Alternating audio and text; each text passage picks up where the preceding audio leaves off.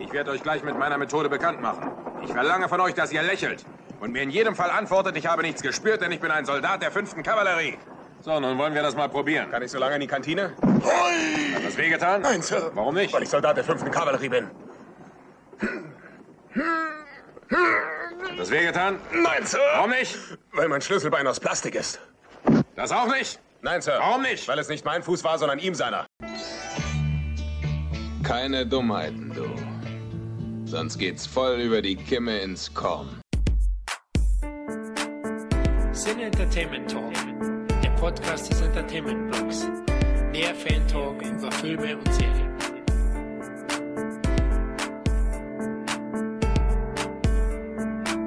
Hallo und herzlich willkommen zu einer weiteren Ausgabe des Sinne Entertainment Talk. Hier ist Florian und scheiße freue ich mich heute aufs Thema, denn wer Bud Spencer sagt, muss natürlich auch Terence Hill sagen. Und da es letztes Mal so eine Freude war mit den Jungs, haben wir wieder die alte Bud Spencer Truppe zusammengetrommelt, um diesmal über Mario Girottis Leben und seine besten Solofilme zu plaudern. Aber bevor der Watschenbaum umfällt, stelle ich erstmal meine Mitstreiter vor. Beginnen möchte ich natürlich mit unserem Podcast. Es handelt sich um unseren Bud Spencer Kumpel, den österreichischen Filmemacher Karl Martin Polt. Servus Martin. Grüß euch, grüße euch. Grüße aus Wien. Ja, klasse, dass es wieder geklappt hat. Vielen lieben Dank, dass du dir erneut für uns Zeit nimmst. Ja, gibt's was Neues bei dir? Ja, es tut sich recht viel. Äh, wie gesagt, ich habe es, glaube ich, beim letzten Podcast schon erwähnt. Ich arbeite momentan an einem neuen Dokumentarfilm über The Gentle Menzo Sujovic, der österreichische Dart-Profi. Also alle Dart-Fans wissen Bescheid. Und ich befinde mich jetzt quasi in der Vorproduktionsphase. Der Film wurde Gott sei Dank jetzt gefördert. Das ist immer das Wichtigste bei, bei der Filmproduktion. Wo sind die Kohlen? Und genau, das soll es dann nächstes Jahr losgehen mit den Dreharbeiten. Freue ich mich schon sehr drauf. Und äh, zweites Projekt ist ein Film über Menschen mit Albinismus in Malawi. Ganz eine arge Geschichte. Geschichte, die werden dort verfolgt, äh, weil alle an die Hexen glauben. Man glaubt, dass die Menschen dort Knochen aus Gold haben und werden deswegen umgebracht verfolgt. Also ganz, ganz arge Sache. Und da bin ich jetzt auch gerade in der Vorproduktion. Aber es tut sich recht viel. Aber natürlich äh, ist Bud Spencer und Terence Hill meine absoluten ewigen Wegbegleiter. Keine Frage. Vor kurzem war ja auch der Senat Spencer meine Doku wieder im Fernsehen auf Dreisat und zwar die Synchro-Version, also wirklich die Version, die ich auch so vorgesehen habe mit den originalen Stimmen von damals. Ja, sehr geil. Also es läuft ganz gut. Interessante Projekte. Also Halleluja. Aber schön, dass wir dich frisch aus Malawi holen konnten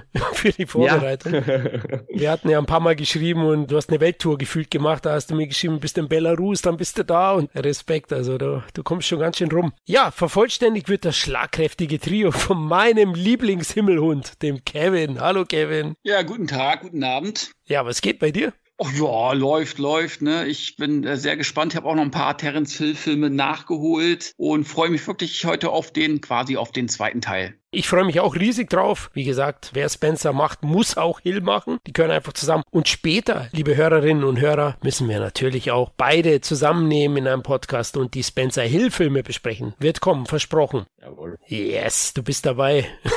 wir sind halt ein Trio und kein Duo, aber scheiß drauf. Ja, dann legen wir mal los. Diesmal plaudern wir uns anhand von Hills Bio- bzw. Filmografie durch seine besten Solo-Filme. Zu Beginn frage ich euch mal, was verbindet ihr mit Terence Hill? Wahrscheinlich den Nobody-Charakter. Charakter, oder? Ja, also ich fange da gerne mal an mit Terence Hill. Ich würde sagen, das ist einer der wenigen Schauspieler, die mich wirklich auch nachhaltig geprägt haben, die wirklich für mich absolute Kultfigur natürlich. Er ist die menschlich gewordene Coolness. Der Trickser, immer einen coolen Spruch drauf. Alles, was er macht, macht er lässig. Er geht jeder Konfrontation quasi direkt ins Auge, provoziert gerne die Leute, genießt das Leben, ähnlich wie bei Bud Spencer, ist genauso faul, er isst gern. Auch die Liebe kommt nicht zu kurz bei ihm, immer den Frauen an Start. Und das Interessanteste wahrscheinlich ist wirklich das, während bei Bud Spencer, der wirklich, er selber sagt ja auch immer, er ist kein Schauspieler, der ja quasi sich selbst immer spielt. Also wenn man den Bud Spencer auch persönlich kennt oder ein bisschen mitbekommt, wie er so persönlich tickt, dann weiß man, dass er in den Filmen sich eigentlich selbst gespielt hat, weil er die gleiche Rolle im echten Leben auch hatte. Und beim Terence Hill ist es wirklich komplett das Gegenteil, wie Tag und Nacht. Der ist ja privat komplett anders. Wie ich den Terence Hill zum ersten Mal getroffen habe, habe ich mir auch gedacht, okay, der spaziert jetzt rein, macht einen lustigen Spruch, legt die Füße am Tisch.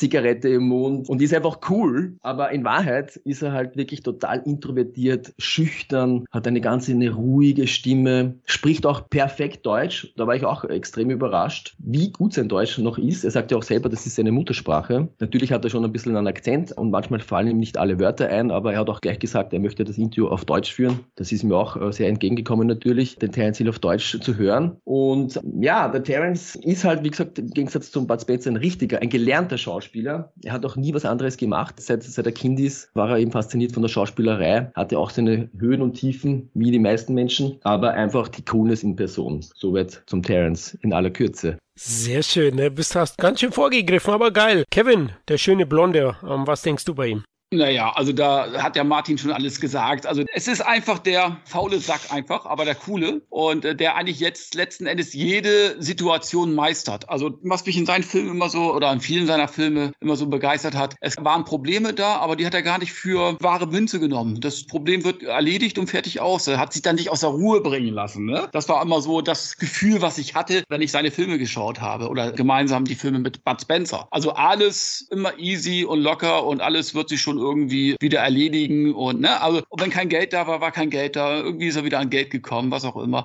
immer ganz ruhig geblieben und er hat einfach eine unheimliche Ausstrahlung. Seine Augen natürlich, seine blauen Augen. Also bevor er mit seinem Kumpel Bud Spencer Filme gemacht hat, hatte er vorher ja eigentlich auch schon eine Karriere, eher so in Karl-May-Filmen und so weiter. Das ist ja eben halt auch beeindruckend, sage ich jetzt mal. Er hat schon eine größere Karriere gehabt als Bud Spencer, wenn man es mal vielleicht so sagen möchte. Und er ist natürlich Schauspieler und ein guter Schauspieler auch, aber er hat eben halt, er wurde eben halt auch sehr immer, was Kino angeht, natürlich immer auf seine Bud Spencer und Terence Hill Filme sozusagen äh, abonniert. Also ich glaube, er hat ja ein paar Versuche gestartet, auch mal ernstere Rollen zu äh, spielen, aber letzten Endes wollten ihn die Leute dann doch als den typischen Terence Hill, haut drauf, coolen Typen sehen. Aber wie gesagt, äh, man darf nicht vergessen, der ist immer noch sehr erfolgreich, gerade so im italienischen Fernsehen, immer noch gute Einschaltquoten mit seinen Serien. Also das, das muss man echt sagen. Also er hatte eben halt auch noch nach den Bud Spencer und Terence Hill äh, Filmen, hatte er noch eine große Karriere bis heute. So ist es, bis heute, ja. Ich glaube, mittlerweile, glaube ich, schon die zwölfte Staffel. Ja. Da ist schon die 13. Don Matteo. Das läuft ja. Ja. ja in Dauerschleife. Ist halt eigentlich ein bisschen so ein Pensionistenfernsehen, würde ich mal sagen.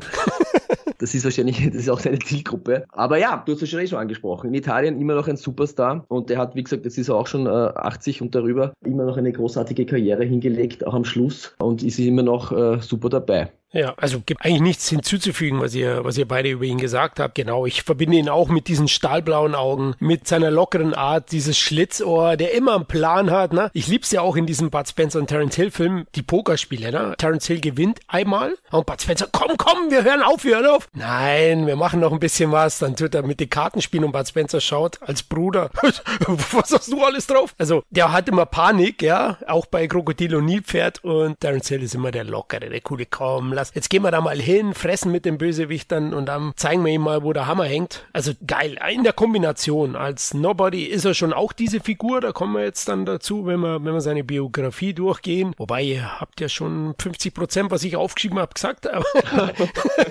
Übertrieben, aber schon einiges. Aber ja, er ist für mich auch eben dieser, dieser lockere Sunny Boy und deswegen wundert es mich auch, was du gesagt hast, Martin, dass, dass er halt privat völlig anders ist. Das zeigt schon, dass er ein guter Schauspieler ist. Das auf jeden Fall, aber ob er immer schon so war, wahrscheinlich schon, aber ich glaube, es hat auch viel damit zu tun, äh, wegen dem tragischen Tod seines Sohns. Der ist ja bei einem Autounfall mit glaub, 15 oder 16 Jahren verstorben in Amerika. Und das war für den Terence natürlich ein riesen, riesen Schock. Er hat sich dann auch äh, längere Zeit zurückgezogen vom Filmgeschäft. Aber ich glaube, das war wirklich ein Riesenbuch in seinem Leben und ich glaube, dass das bis heute ein bisschen nachwirkt. Also er wirkt schon, wie gesagt, das ist dieser extreme Kontrast. Terence Hill, immer da hat man im Kopf den fröhlichen, lustigen Typen und privat ist halt wirklich, ja, das klingt ein bisschen böse, aber er wirkt fast ein bisschen depressiv. Ja. Natürlich ist er immer extrem freundlich, extrem höflich und charmant, aber er hat irgendwie so eine gewisse Schwere, die er mit, mit sich Mhm, okay. mitträgt. Ja. Ich glaube, das spiegelt sich auch in seinen, in seinen Filmen, wo er im Regie macht. Er ist ja auch sehr, sehr gläubig. Aber eh, du hast ja schon gesagt, das zeichnet auch einen extrem tollen Schauspieler aus, dass er wirklich, sobald Kamera angeht, ist er ein anderer Mensch. Katholik ist er, ja, praktiziert das auch, keine Frage. Don Camillo und jetzt Don Matteo, also auch in Filmen hat er diese Rolle mittlerweile gefunden. Ja, Terence Hill wurde am 29. März 1939 als Mario Girotti in Venedig geboren. Ui,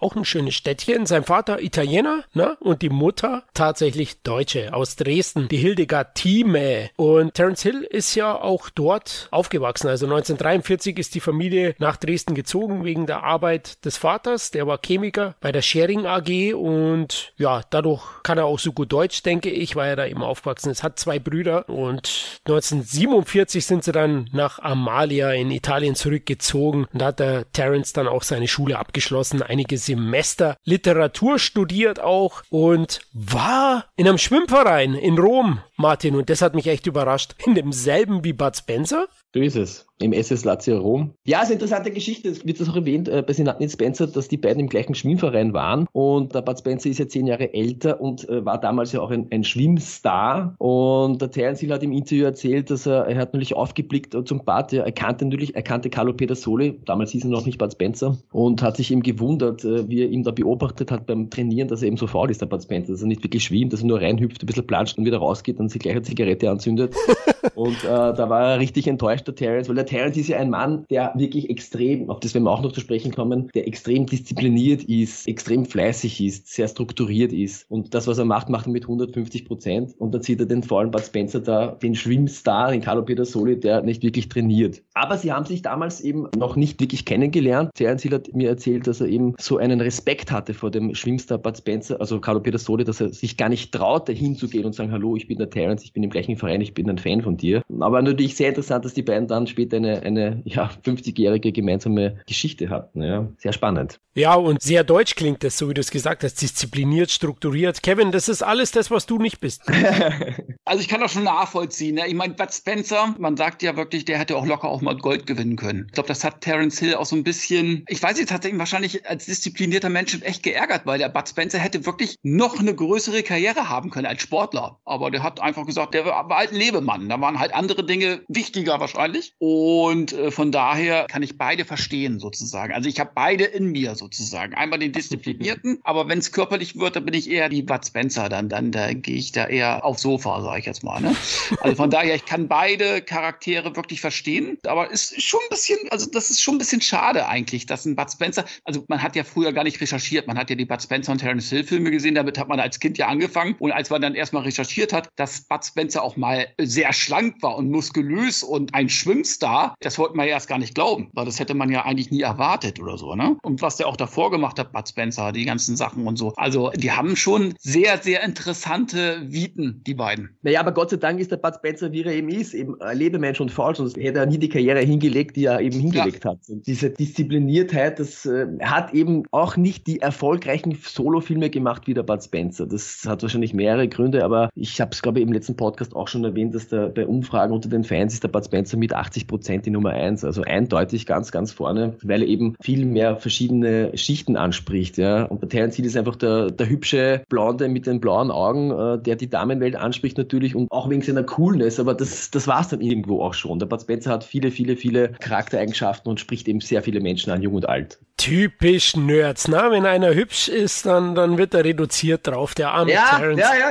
ja. Aber Bud Spencer hatte ja auch bei der Bravo, äh, glaub, dreimal den Otto oder so gewonnen, als beliebtester und als, ja, Frauenmagnet quasi schon. Der hat öfter gewonnen als Terence Hill. Hat Terence Hill überhaupt mal gewonnen? Den Bravo Otto. Wenn ich dir jetzt sage, dass er den siebenmal heimgetragen hat, dann... Ehrlich? Also nicht immer in Gold, ja. Du, ich habe ja recherchiert. Aha. Terence Hill hat 1972 den Bravo Otto in Bronze geholt, 73 den Bravo Otto in Bronze, 74 den Bravo Otto in Gold, 75 den Bambi, 75 den Bravo Otto in Gold, 76 in Silber, 77 in Bronze und 80 nochmal in Silber. Cuba. Also auch Wahnsinn. Aber das lag vielleicht speziell in Deutschland, auch weil er eben auch Deutsch konnte, er eine Vorgeschichte hatte. Da kommen wir jetzt gleich dazu, dass er im deutschen Kinomarkt durchaus auch schon in den 60ern erfolgreich war. Wenn auch nur in kleineren Rollen, aber man hat ihn gesehen und er sieht richtig gut aus. Also ich hatte jetzt auf zur Vorbereitungspodcast auch die Filme nochmal geschaut. Die blauen Augen ist unfassbar. Ich habe auch blaue Augen, aber sorry, ich kann da nicht mithalten. Terence Hill wurde ja manchmal unterstellt, er würde besondere Kontaktlinsen tragen, die das so hervorheben, aber er verneint es ja immer, ne?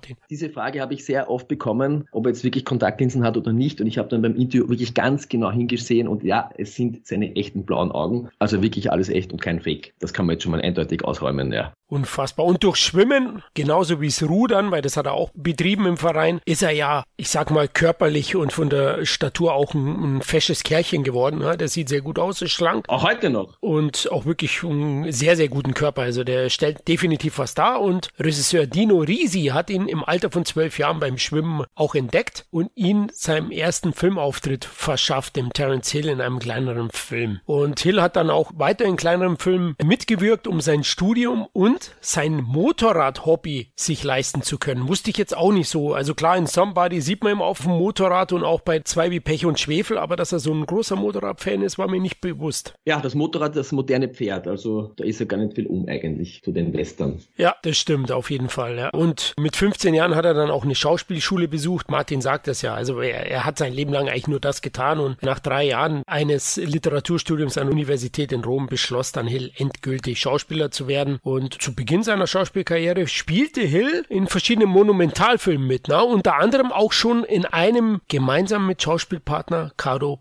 Soli in Hannibal ne? 1959. Da haben sie aber keine gemeinsame Szene gehabt, sondern wurden immer eingesetzt. Das italienische Kino war ja in den 50er Jahren speziell dann mit den ganzen Sandalenfilmen, hat man früher mal gesagt, sehr stark beschäftigt. Ja? Spartacus gab es ja 60 und davor dann diese ganzen Herkules-Titel mit Steve Reeves und Co. Und da waren die beiden auch schon beschäftigt, also Hill und Spencer. 64 wurde dann Terence als Mario Girotti, eigentlich reden wir noch von Mario, vom Super Mario und hier wurde er eben für die deutschen Karl-May-Filme verpflichtet. In Winnetou 2, der in Deutschland 6,8 Millionen Zuschauer hatte, Wahnsinn, durfte er dann den Lieutenant Robert Merrill spielen und die Liebe von Winnetou, die Ribana heiraten, unglaublich. Und hat dann noch im weitere Karl-May-Filme gespielt wie Untergeiern, Der Ölprinz und Old Shatterhand. Ja, wie steht ihr generell so zu die Karl-May-Verfilmungen, Martin? Im Fernsehen gesehen vielleicht zufällig? Ja, na, ich bin jetzt nicht der riesengroße Karl May-Fan, aber natürlich als Kind habe ich die Filme alle gesehen und ich kann mich erinnern, mir war damals gar nicht bewusst, dass der Terence Hill mitspielt. Ich habe das erst viel später erfahren. Ja, ansonsten, ja, das waren so die ersten Berührungen mit den deutschen Produzenten, mit der deutschen Filmindustrie und du hast es eh schon angesprochen, das hat ihm natürlich auch geholfen bei der Beliebtheit in Deutschland generell und er war ja seit Kindheitstagen an und Jugendliche und Teenager immer schon Schauspieler und es waren so die ersten Versuche dann hier in kleinen Nebenrollen, wo er mitgewirkt hat. Auch in einem österreichischen Film, die Försterbuben. Also kein Film, den man unbedingt gesehen haben muss, eine Randnotiz, aber eine kuriose. Auf jeden Fall hat er jetzt im Winnetou 2 nicht diesen Pfiffikus gespielt wie bei Bart Spencer. Das war ein anderer Charakter, schon eher ein ernster, also ein Soldat eben. Und ja, die Kamai-Filme bin ich auch aufgewachsen mit den TV-Wiederholungen. War schon vor meiner Zeit, aber Schatz im Silbersee und die ganzen Winnetou-Filme habe ich auch sehr gerne geschaut. Für mich ist das ja pure Feelgood-Unterhaltung. Ne? Sie sind alle Figuren sehr klar gezeichnet, auch in den Kamai-Filmen. Es ist eher naive Familienunterhaltung, aber immer noch charmant. Wie findest du die, Kevin?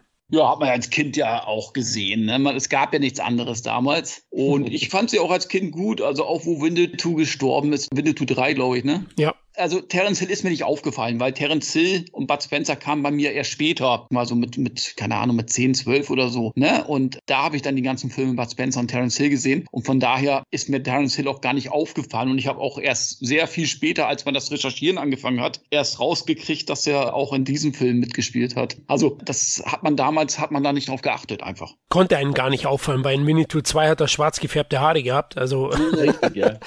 wie in dem einen oder anderen Django-Film, kommen wir auch gleich dazu. Bei 66 äh, hat er dann noch in Die Nibelungen mitgespielt, also auch eine deutsche Produktion. Und 67 ist er dann endgültig in Richtung Heimatland gewechselt, kinotechnisch. Die Italo-Western sind groß rausgekommen und auch Terence Hill war da tätig. Und bei einem sehr entscheidenden Aufeinandertreffen mit Bud Spencer, ne? Gott vergibt Django nie. Giuseppe Coluzzis Knaller, der hat die Karriere der beiden doch durchaus beeinflusst, oder Martin? Ja, das war so die ersten Versuche, ein bisschen, also das waren wirklich typische brutale Italo-Western. Da war ja damals die ganze Filmindustrie Italiens, hat ja auf dem aufgebaut. Also ein Film brutaler als der andere mit unglaublich geilen Filmtiteln wie Hügel der blutigen Stiefel oder 10.000 dreckige Dollar. Besonders diese Django-Filme, ja, kommen wir später eh noch zum Sprechen drauf. Da gibt's ja, glaube ich, über 30 Django-Filme. Ja. Eigentlich gibt's ja nur zwei Original-Django-Filme mit Franco Nero. Und die waren aber deswegen so erfolgreich und Django war so ein riesen, riesengroßer Hit. Da hat man dieses Branding benutzt und teilweise wirklich von italienischen Produktionen, die überhaupt nichts mit Django zu tun hatten, wo auch keine Figur vorkommt, die Django heißt, hat man dann in Deutschland einfach umbetitelt in Django einen neuen Titel gemacht draus. Das ist ja echt ein typisches Marketingstrategie und hat einfach als Django-Filme vermarktet und hatte natürlich deswegen auch größeren Erfolg. Ja, aber du hast es angesprochen, das war das erste Zusammentreffen von Bud und Terence. Sie hatten dann drei gemeinsame brutale Italo-Western, bis dann wirklich der Durchbruch kam und auch ein Bruch im Filmgenre, nämlich die rechte und die linke Hand des Teufels. Einige Jahre später dann. Das stimmt, ja. Aber 67 erst noch kam es dazu, dass Bud Spencer und auch Terence Hill ihre Namen, ihre Künstlernamen Richtig, ja, ja, wichtig. angelegt haben, sozusagen. Angeblich bekamen sie so eine Liste aus 20 Namen ne, und sollten innerhalb von 24 Stunden aussuchen. Er sucht ja einen Künstlernamen aus und Terence hat sich dann, ja, oder Mario hat sich dann für Terence Hill entschieden.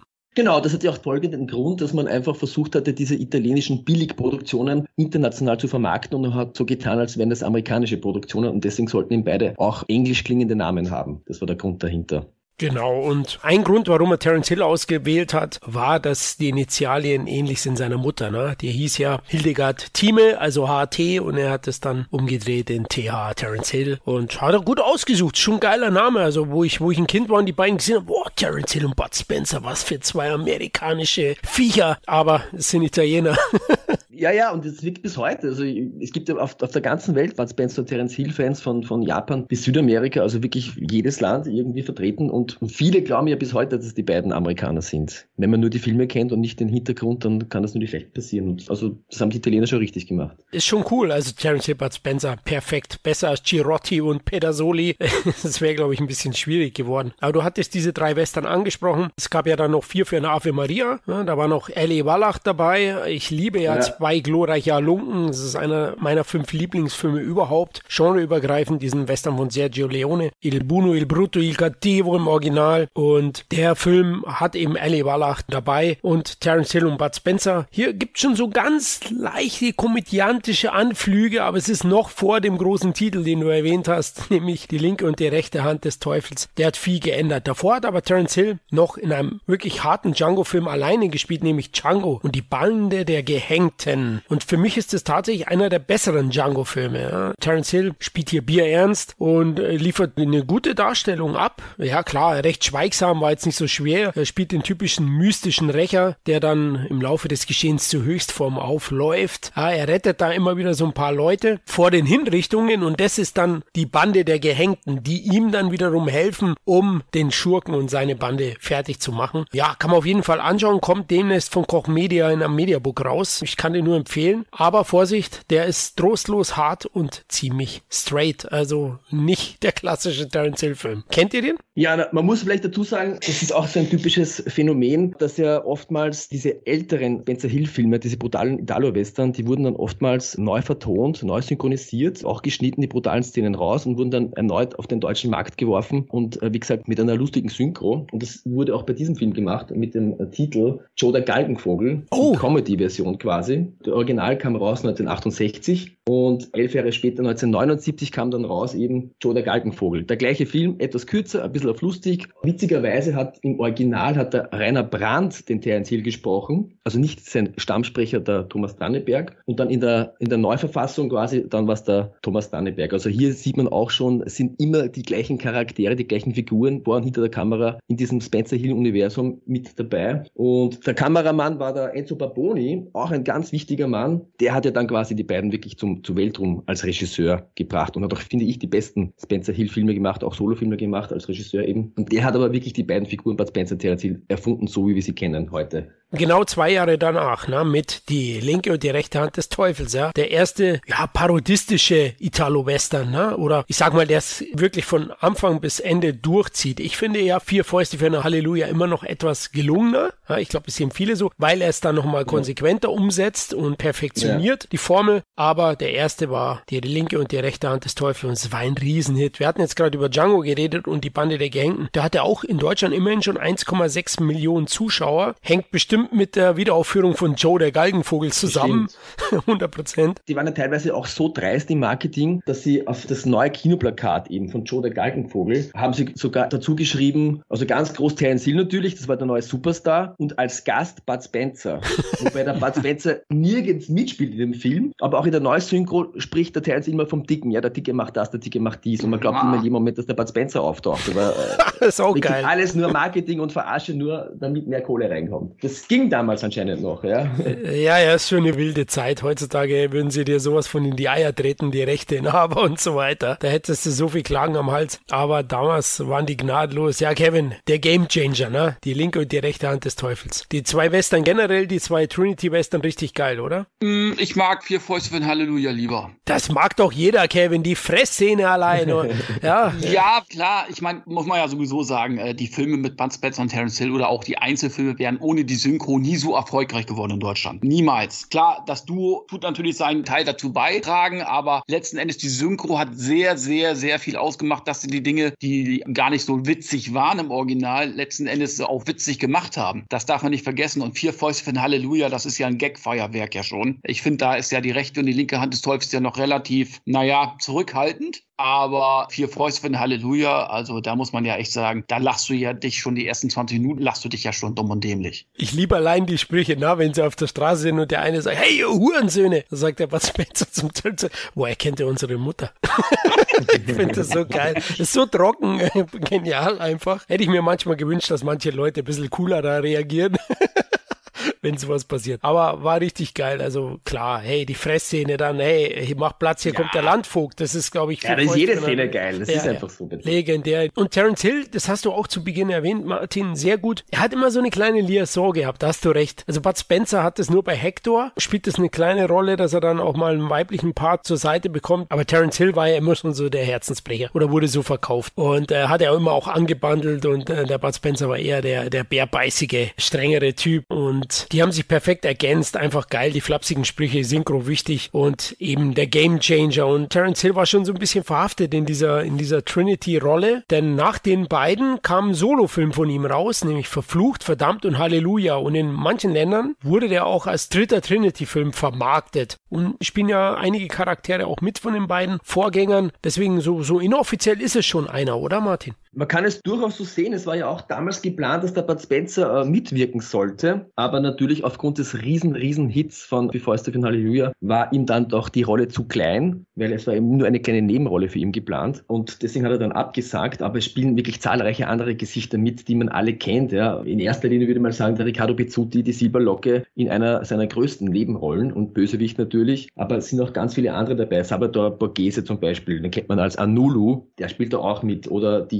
Yankee Sommer, der Harry Carey Jr., der spielt in Before Stephen Hollywood den Vater, der spielt ja auch mit. Und gedreht wurde das Ganze auch in Jugoslawien, da kannte sich Terence Hill aufgrund der Neufilme Winnetou schon aus und war auch extrem erfolgreich. Also der Film ist bis heute in den Top 50 der italienischen Kinogeschichte. Oh, okay. Und auch in Deutschland sehr, sehr, sehr erfolgreich. Ja, man kann schon so sagen, es ist inoffiziell der dritte Teil der Trinity-Reihe. Leider hat der Bud Spencer nicht mitgemacht. Ja, leider, leider, leider. Ja, das ist schade, aber inhaltlich ist er sogar interessant, würde ich jetzt mal sagen, weil Terence Hill spielt mal hier eine andere Rolle, nämlich da geht es ja darum, dass er so ein Greenhorn-Sohn ist, also ein Engländer, ja, der kommt mit dem Radl in den Wilden Westen, sein Vater ist gestorben und äh, die Bandenmitglieder von seines Vaters Bande sollen ihn aufziehen, ja, sollen ihn zum Mann machen und da hat Terence Hill eben erstmal so ein paar Weicheier-Aktionen, ne? er kann nicht schießen, er kann nicht schlägern, das wird komödiantisch dann auch dargestellt, macht Spaß und Terence Hill eben ist noch nicht dieses Schlitzohr, dieser Hund, der also alle verarscht, sondern erst am Ende ja, gibt es dann diese Wendung. Das finde ich ganz interessant, deswegen ist eine richtig unterhaltsame Western-Komödie und einer der Filme, die weniger bekannt sind von Terence Hill und das ist Ja. sehr schade, weil es einer seiner besten Solofilme ist. So ist es, so ist es, ja. Ich finde auch extrem geil den Soundtrack, wieder von Oliver Onions, die ja die zahlreichen Spencer Hill-Filme vertont haben. Und besonders der Titelsong Don't Lose Control, ein sehr melancholischer Titelsong, fast schon ein bisschen traurig, ein bisschen so ein auf den, auf den guten alten Western. Kann man wirklich nur empfehlen. Es- Der, der wird viel zu selten im Fernsehen gezeigt. Ich weiß nicht warum, aber es ist wirklich einer der besten Terence Hill-Filme auf jeden Fall. Finde ich auch. Und was richtig geil ist, ne? Da kommen die in die Stadt, die Bandenmitglieder, die drei alten Herren, zusammen mit Terence Hill. Dann sprechen die mit dem Schreiner und der sagt, mein Gott, die Männer, die sind auch nicht mehr, was sie mal waren. Es wird gar keiner mehr erschossen. Im Saloon gibt's keine Schlägereien mehr. Ich habe nichts zum Arbeiten. Meine Kinder kriegen nichts mehr zum Fressen. Ja, und die drei alten Männer sind noch vom alten Schlag und sorgen dafür, dass dass er und seine Familie wieder was zum Fressen kriegt. Die zerlegen erstmal den Saloon und geben auch den Bösewichten Saures. Macht richtig Spaß, ist natürlich auch komödiantisch gebrochen alles, dadurch äh, sehr überzeichnet und es gibt kaum Tote. Aber wirklich ein unterschätzter Film mit einer großen Menge auch Spencer Hill Charme wegen den ganzen Kultnasen, die dabei sind. Die hat der Martin schon erwähnt mit Pizzuti und Borghese. Also macht echt Spaß, Kevin. Hast du den auf dem Schirm? Der ist an mir komplett vorbeigegangen bis heute. Welch Schande. Frag mich nicht warum. Vielleicht liegt es daran, dass ich so die älteren, also noch nicht komödiantischen Sachen, so wie Django und so, diesen Italo-Western an sich, konnte ich nie so wirklich was abgewinnen. Bis auf den Original Django meinetwegen und die Leone-Sachen. Bin ich nie so der große Fan davon gewesen. Und für mich ist das immer einer, der dazugehört. Und vielleicht äh, habe ich mich auch komplett getäuscht.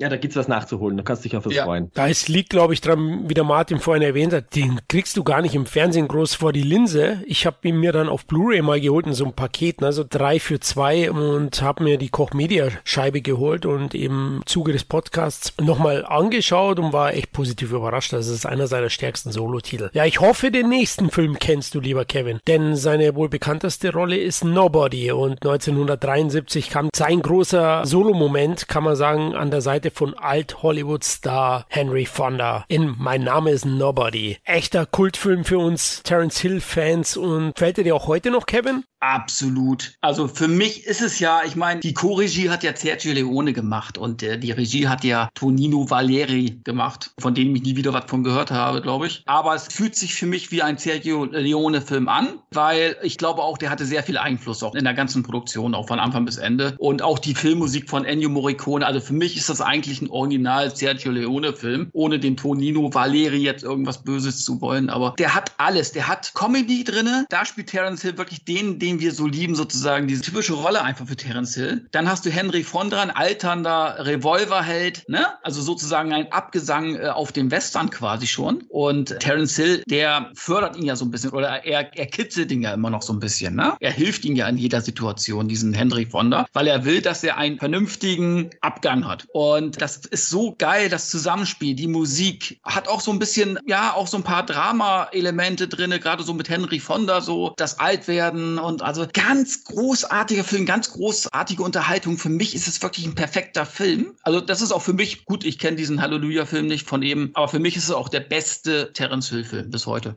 Jetzt spoilert er schon wieder. Wir sind nur noch gar nicht durch, aber gut. Ich weiß nicht, ob du das nicht exklusiv hast. Nein.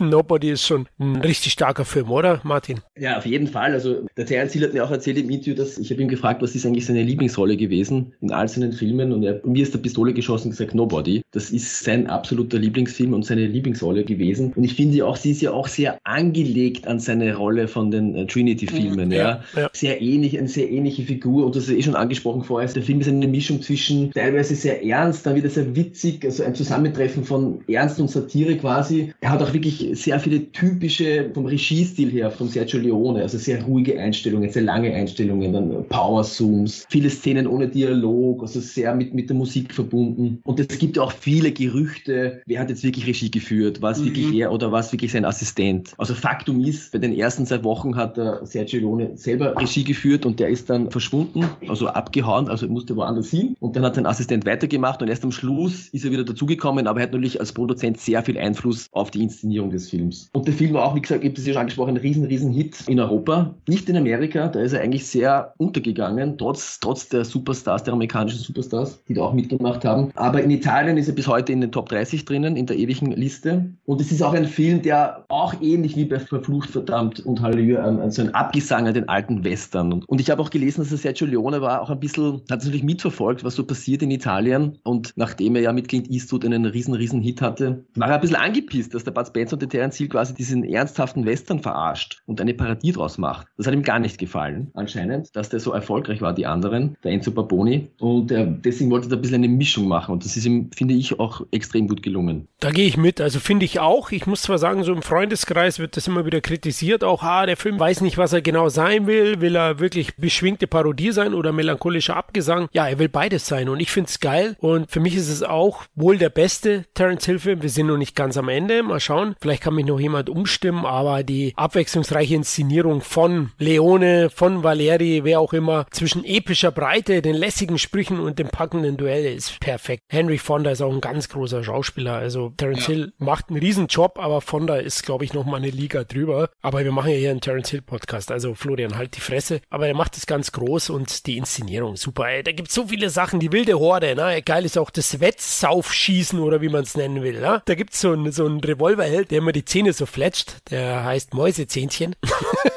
und äh, Terence Hill verschiedene Gläser vor dir liegen, vom größten zum kleinsten nach unten und muss die austrinken, hochwerfen und in, in der Luft dann mit der Pistole treffen. Auch eine geile Szene und auch die Einführung der beiden Hauptdarsteller ist großartig im Zusammenspiel mit der Musik. Na, Henry Fonda in seiner Aufmachung eben melancholisch gedrückt und dann Terence Hill mit dem berühmten Nobody-Theme aus dem Wasser hüpfend, wie er gerade einen Fisch fängt. Na, erstmal betäubt er eine Mücke, die legt er oben aufs Wasser und dann mit dem Holzprügel tut er dann Fisch fangen. Henry Fonda beobachtet ihn dabei. Also es ist top auch eingefangen und der Film ist für mich wirklich erstklassig und großes Kino. Deswegen muss man gesehen haben, Erfolg hatte Martin gesagt, über 6,2 Millionen Zuschauer in Deutschland allein. USA 4,3 Millionen Dollar eingespielt. Das war wenig, keine Frage, selbst damals. Aber in Deutschland hat Terence Hill sein Solo-Room teilweise neben den Terence Hill und Bud Spencer Film eben von Nobody. Es gibt übrigens auch hier nochmal eine berühmte Duellszene im Saloon, wo der Terence Hill Watschen verteilt.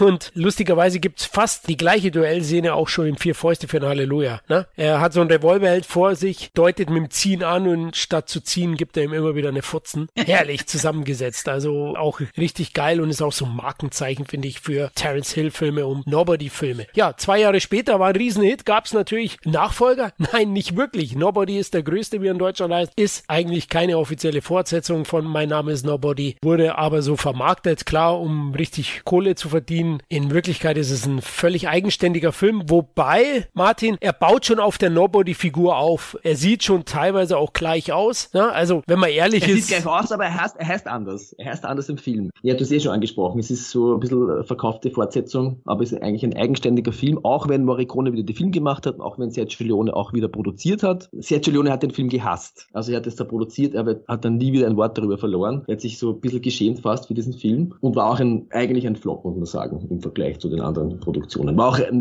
wirklich, wirklich teurer Film für europäische Verhältnisse. Es war damals so, hat man gesprochen im, im europäischen Kino von der großen Krise. In Hollywood haben sie wirklich einen großen Film teuer produziert, großes Marketing, einen nach den anderen rausgehauen und die Europäer sind ein bisschen, ja, sind ein bisschen hinten gelegen und hat man versucht eben mit Co-Produktionen, es war eine deutsch-französisch-italienische Co-Produktion, mit viel Geld noch einmal einen, groß, einen großen Film zu machen, aber der Schuss ist nach, ist nach hinten losgegangen. Also es war nicht so erfolgreich, bei weitem nicht wie der Vorgänger. Vorgänger. Vor allem eben nicht auf allen Märkten. In Deutschland 3,2 Millionen Zuschauer ist nur die Hälfte vom Vorgänger, ist aber noch okay. Sergio Leone erkennt man übrigens, denn ich habe auch den angeschaut zuletzt und die Eröffnungsszene ist von ihm inszeniert und siehst du wieder sofort. Zoom, ja, ja, ja. Breite, das Breitbild voll genutzt. Deswegen, das hat mir gefallen, aber der Film selbst kann halt zu keinem Zeitpunkt mit Mein Name ist Nobody mithalten. Er hat ein paar gelungene Einzelmomente, auch Klaus Kinski als Bösewicht, herrlich als Doc, wenn Terence Hill ihn ein bisschen veräppelt. Herrlich und auch der weitere Supporting Cast mit, heißt die Mui Mui, ich weiß nicht, wie die heißt, die französische Schauspielerin Patrick McGowan und Raimund Harmsdorf ist auch dabei, also da sieht man schon ein paar bekannte Gesichter und auch schön bebildert ist er, der ist ja in den USA gedreht, man sieht es, also großteils zumindest. Und der unterhält schon ordentlich, aber in Erinnerung bleibt er nicht wirklich, gebe ich auch recht, deutlich schwächer, oder Kevin? Definitiv. Der hat einfach nicht, selbst die Synchro rettet hier den Film nicht. Also da hatte wahrscheinlich selbst Rainer Brandt Probleme, da irgendwie äh, was Lustiges draus zu machen. Und der Film, der zieht sich unendlich in die Länge. Ja, der Anfang ist gut, aber was dann kommt, der hat kaum Höhepunkte. Irgendwie zieht der sich komplett wie so ein Kaugummi. Also ich habe den vor, vor das letzte Mal vor eineinhalb Jahren oder so gesehen, habe mir extra nochmal die Scheibe gekauft, weil ich den nicht hatte. Und ich muss sagen, ich habe sie verschenkt. So enttäuscht war ich von dem Film. Vielleicht nur eine Generalnotiz, also mitgespielt hat eben nicht nur der Klaus Kinski, der ist jede Szene geil, wo der mitspielt, oder eben Raimund Harmsdorf, der ja auch in, in, späteren Filmen eine wichtige Rolle spielt als Bösewicht. Es hat auch mitgespielt der Patrick McGoohan, den kennen wahrscheinlich die meisten jetzt nicht vom Namen, aber jeder Columbo-Fan wird ihn sofort erkennen, wenn man ihn sieht. Er spielt immer den Bösewicht und hat auch bei vielen Folgen äh, Regie geführt, der spielt auch mit in diesem Film. Also wirklich viele große Namen, aber auch Terence Hill hat den Film gehasst. Oh. Ja, und noch eine kleine Randanekdote, habe ich jetzt auch selber erst nachgelesen und erfahren, dass anscheinend nach Abschluss der Dreharbeiten wurde das Originalmaterial, also das Originalmaster, wurde gestohlen. Man weiß es bis heute nicht, was ist mit dem Material passiert, warum wurde es gestohlen, wer hat das geklaut und die mussten dann wirklich in der Produktion auf die Negative zurückgreifen und anscheinend ist es auch manchmal ein bisschen erkennbar, wenn man den Film anschaut. Oh, das ist natürlich bitter, aber es stimmt tatsächlich, also qualitativ hast du da auch große Unterschiede in gewissen Aufnahmen gehabt mhm. und das spiegelt definitiv deine Aussage, dass der Film eben eine Enttäuschung war. In Amerika ist er nicht einmal mehr ins Kino gekommen, man hatte das ursprünglich geplant, aber der ist dann nur im Fernsehen direkt vermarktet worden. Und sehr interessant, weil du es eben gesagt hast, man musste gegen Hollywood langsam mithalten. Ja, 75, Der Weiße Hai, Der Pate 2, da kamen die ganz großen Titel, wo Hollywood aufkam, nicht nur New Hollywood, sondern eben auch in Richtung Blockbuster, in Großkino. Und da haben die europäischen Produktionen Probleme gehabt. Sie hatten noch ihre Stars. Bis heute, würde ich sagen. Bis heute, Bis heute ja. Louis de Finet, John Paul Belmondo, Alan Delon. Ja, aber nicht mehr in diesen Dimensionen dann. Es ging noch gut bis Anfang der 80er und dann war es endgültig zu Ende, wo Spielberg dann sozusagen den Todesstoß mit George Lucas dem europäischen Kino versetzt hat. Bis heute, ja, leider, leider. Also ich finde es ja charmant, dass dann so eine Koproduktion zwischen so vielen Ländern gibt. Das ist eigentlich geil, aber sieht man heute nur noch selten. Und nachdem Hollywood eben aufgestiegen ist, wollte Terence Hill auch in Hollywood Fuß fassen, da wo es den großen Zaster gibt und hatte 1977 zwei Filme gedreht, die zumindest mit amerikanischem Geld auch finanziert worden sind. Einmal der Kriegsfilm Marschier oder Stirb an der Seite von Gene Hackman und Katharina Deneuve und einmal Mr. Billion, eine Actionkomödie im Bandit-Style oder ein ausgekochtes Schlitzohr bei uns. Ja, reden wir erstmal über Marschier oder Stirb. Terence Hill spielt hier einen Dieb, der erwischt wird und der die Möglichkeit hat, zur Fremdenlegion zu gehen, statt ins Gefängnis. Das nutzt er natürlich und hier bekommt er es mit dem Schleifer Gene Hackman zu tun. Der ist eigentlich auch die Hauptrolle. Major William Foster heißt er in dem Film und der traktiert Terence Hill und bildet ihn aus. Im Laufe des Films kommt es dann dazu, dass sie gegen arabische Stämme kämpfen müssen und hier hat der Film dann auch seine stärksten Momente in einer Riesenschlacht am Ende. Da geht's ab, Leute. Da fliegen sie um wie die fliegen. Massenaufläufe, tolle Aufnahmen, viel Maschinengewehr, Schießerei, wenn man's mag. Ich find's geil und äh, das macht auch Spaß, aber ansonsten hat der Film schon so ein bisschen seine Längen und es gibt definitiv bessere Fremdenlegionärsfilme. Kennt ihr welche?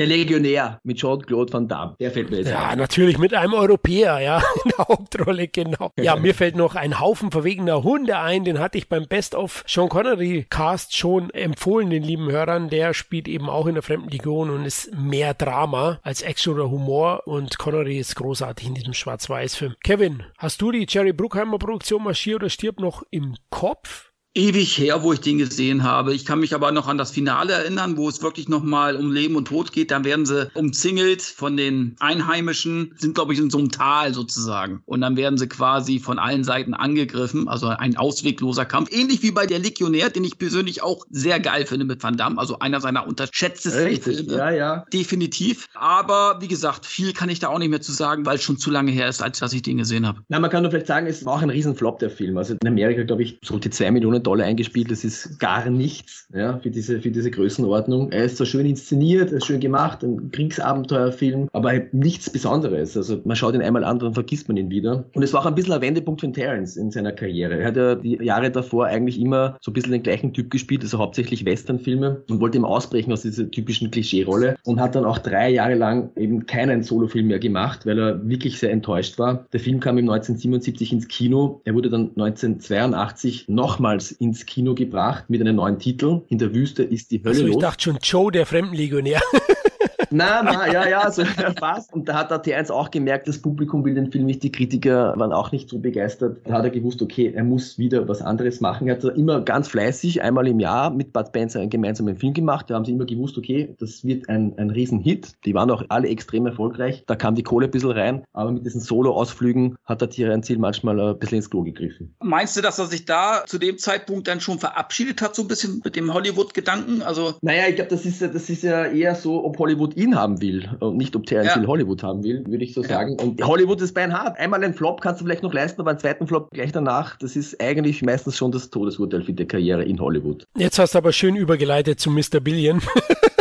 Zweiter Flop, die zweite Hollywood-Produktion von 77. Ähnliche Einspielzahlen, 2,9 Millionen in Amerika eingespielt und in Deutschland auch nur 810.000 Zuschauer. Marschier oder Stirb hatte 860.000 mit den Wiederaufführungen. Also man sieht schon zum Vergleich, zu dem Zeitpunkt hatten zwei sind nicht zu bremsen zum Beispiel oder das Krokodil Niepferd vier bis fünf Millionen Zuschauer. Also man merkt schon, da war wenig Interesse da. Ich hatte schon vorhin angedeutet, Mr. Billion ist so eine Bandit-Variante, da wollten sie auf der Welle mitschwimmen. Terence Hill spielt so einen italienischen Automechaniker, der erbt von seinem amerikanischen Onkel ein riesen Finanzimperium und muss aber als Bedingung das Erbe bis Montag 12 Uhr in San Francisco antreten. Und da gibt es natürlich einen, einen Gegenspieler, der das verhindern möchte. Der wird gespielt von Jackie Gleason. Wenn ihr ein ausgekochtes Schlitzohr kennt, das ist der böse Charakter auch von dem. Und da hat man schon einen charismatischen Gegenspieler genommen und ist auf Nummer sicher gegangen. Wenn wir den Film schon kopieren, dann nehmen wir doch gleich denselben Bösewicht. Und das ist unterhaltsam, ja, aber actiontechnisch kann der zu keiner Zeit mit der Hollywood-Konkurrenz mithalten. Das ist relativ lame inszeniert. Das ist alles okay. Terence Hill ist sympathisch, ist, ist charmant wie immer, macht immer Spaß. Wir sind ja auch Fan von ihm, aber es fehlt halt an Esprit und auch Witz. Und deswegen, man kann den zwar anschauen, aber den hast du auch schnell vergessen. Kennt ihr noch Mr. Billion? Ja, ich kenne ihn vom Namen natürlich, ich habe ihn auch gesehen, aber ich habe ihn wirklich komplett vergessen. Also, das ist ein Film, den schaut man sich auch einmal an und dann ciao baba.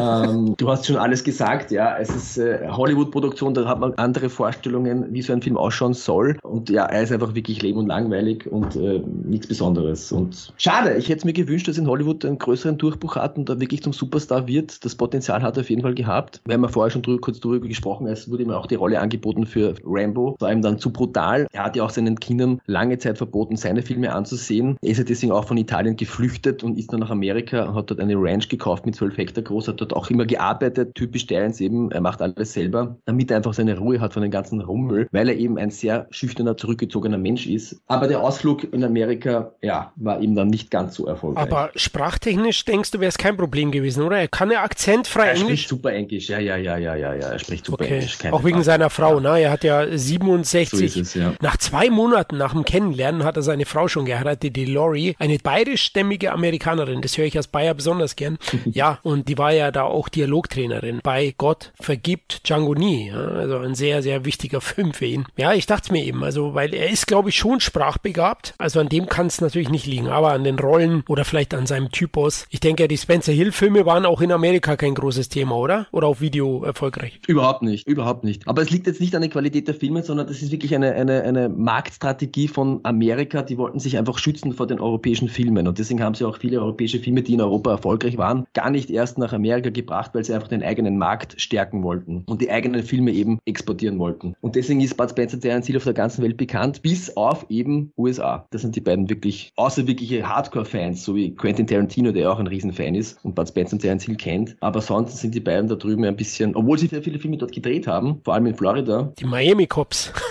Zum Beispiel, ja, ein, nicht gerade der beste von den beiden, aber ja, unter anderem, genau. Ja, schade, wirklich schade. Und ja, das erinnert mich so ein bisschen, Kevin, an, an der Strategie der Chinesen aktuell, was die Amis früher gemacht haben mit dem europäischen Kino, weil da gibt's ja auch so Zeitfenster, da darf kein US- oder internationaler Film in China starten, sondern nur chinesische Produktionen. Die haben dann freie Bahn und können 800 Millionen machen. Genau, es, es sind nur ausgewählte Filme, die in China laufen dürfen. Das ist natürlich für die Amerikaner, für Hollywood ein, ein, ein, eine Riesensache, weil der chinesische Markt inzwischen so wichtig geworden ist. Aber natürlich haben wir diese Probleme, dass dann die Filme auch dann geschnitten werden, wenn das politisch nicht passt. Ja, es ist sehr, sehr penibel. Äh, natürlich ein, ein Eingriff in die, in die Dramaturgie, in, in die äh, Freiheit der, der künstlerischen Auswertung, dass äh, Drehbücher umgeändert werden, damit es eben auch für die Politik in China passt. Das finde ich natürlich sehr schade, aber so ist die Welt natürlich. Ja, das ist wirklich schade. Zum Beispiel Mad Max Fury Road, bis heute nie in China gestartet. Ne? Also der ist dort nicht freigegeben worden. Unglaublich. Ja, Terence Hill musste das erstmal verdauen, hat mal wieder ein paar Filme gedreht mit seinem Bruder, mit Bud Spencer, zum Beispiel Das Krokodil und sein Niepferd, ein Highlight. Und 1980, ein Jahr später nach diesem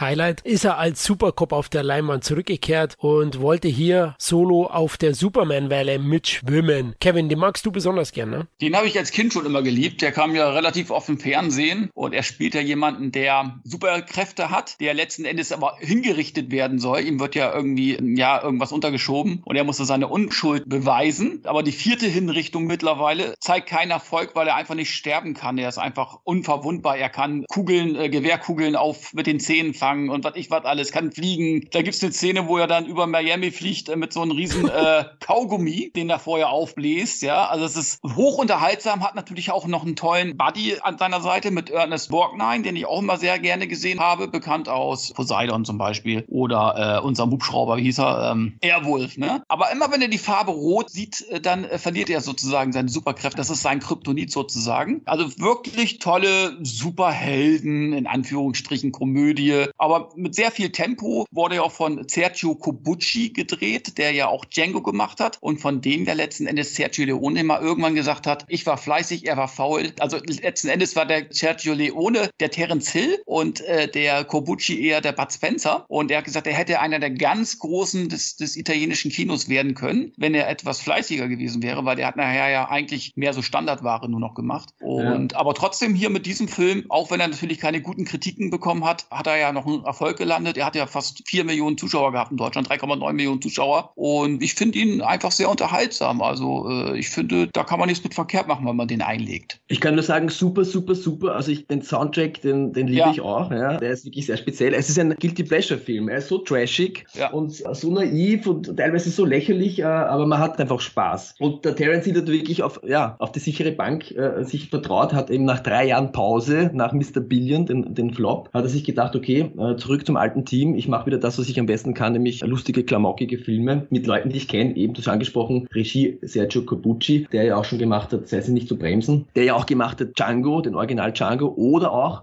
Leichenpflastern seinen Weg mit Klaus Kinski. Oh, auch ein ja. sehr todernster, super brutaler Schneewestern, ein sehr ungewöhnlicher Western, sehr düster, aber ein Meisterwerk. Der Sergio Capucci hat Geniestreiche und dann hat er auch ein bisschen so laissez-faire Regiestil, ein bisschen trashig unterwegs. Aber auf diesen Mann hat er gesetzt als Regisseur und ja, ein Superman-Klon, der Spaß macht und der auch ziemlich erfolgreich war. Ein kleines Comeback von Terence. Ja, da kann ich eigentlich keine weitere Watsche verteilen. Der Film macht Spaß. Harmlos, hast du gesagt. Und Kobuchi, wenn man ehrlich ist, ist schon schon Supercop auch, Martin hat gesagt, eher Stangenware. Also würde Leone so als faules Werk bezeichnen. Der macht uns Spaß, aber wenn man den Anspruch hat, Leichenpflaster in seinem Weg, ein ganz großartiger Film oder ein Leone-Anspruch generell, dann, dann, ja, war das eher schon die Phase, wo er gesagt hat, okay, hm, lass mal laufen. So wie der Bruce Willis heute. Oh quasi. Gott, Bruce Willis, ja, das ist schon in den Nullerjahren, ne? ja, ja, richtig, der macht schon lange. Der spielt schon lange auf der, auf der faulen Geige. Ja, aber Supercop definitiv kann man anschauen und ist schon einer der stärksten Solofilme. Ich mag den auch genau aus diesen Punkten. Qualitativ sicherlich nichts Großes, aber ist einfach ein gute Laune-Ding. Und Terence Hill hat dann vier Jahre später seinen nächsten größeren Solofilm abgeliefert, nämlich Keiner haut wie Don Camillo. Und das ist tatsächlich sein Regiedebüt, Martin. Und Terence Hill und Regie, da hast du so deine eigene Meinung, ne?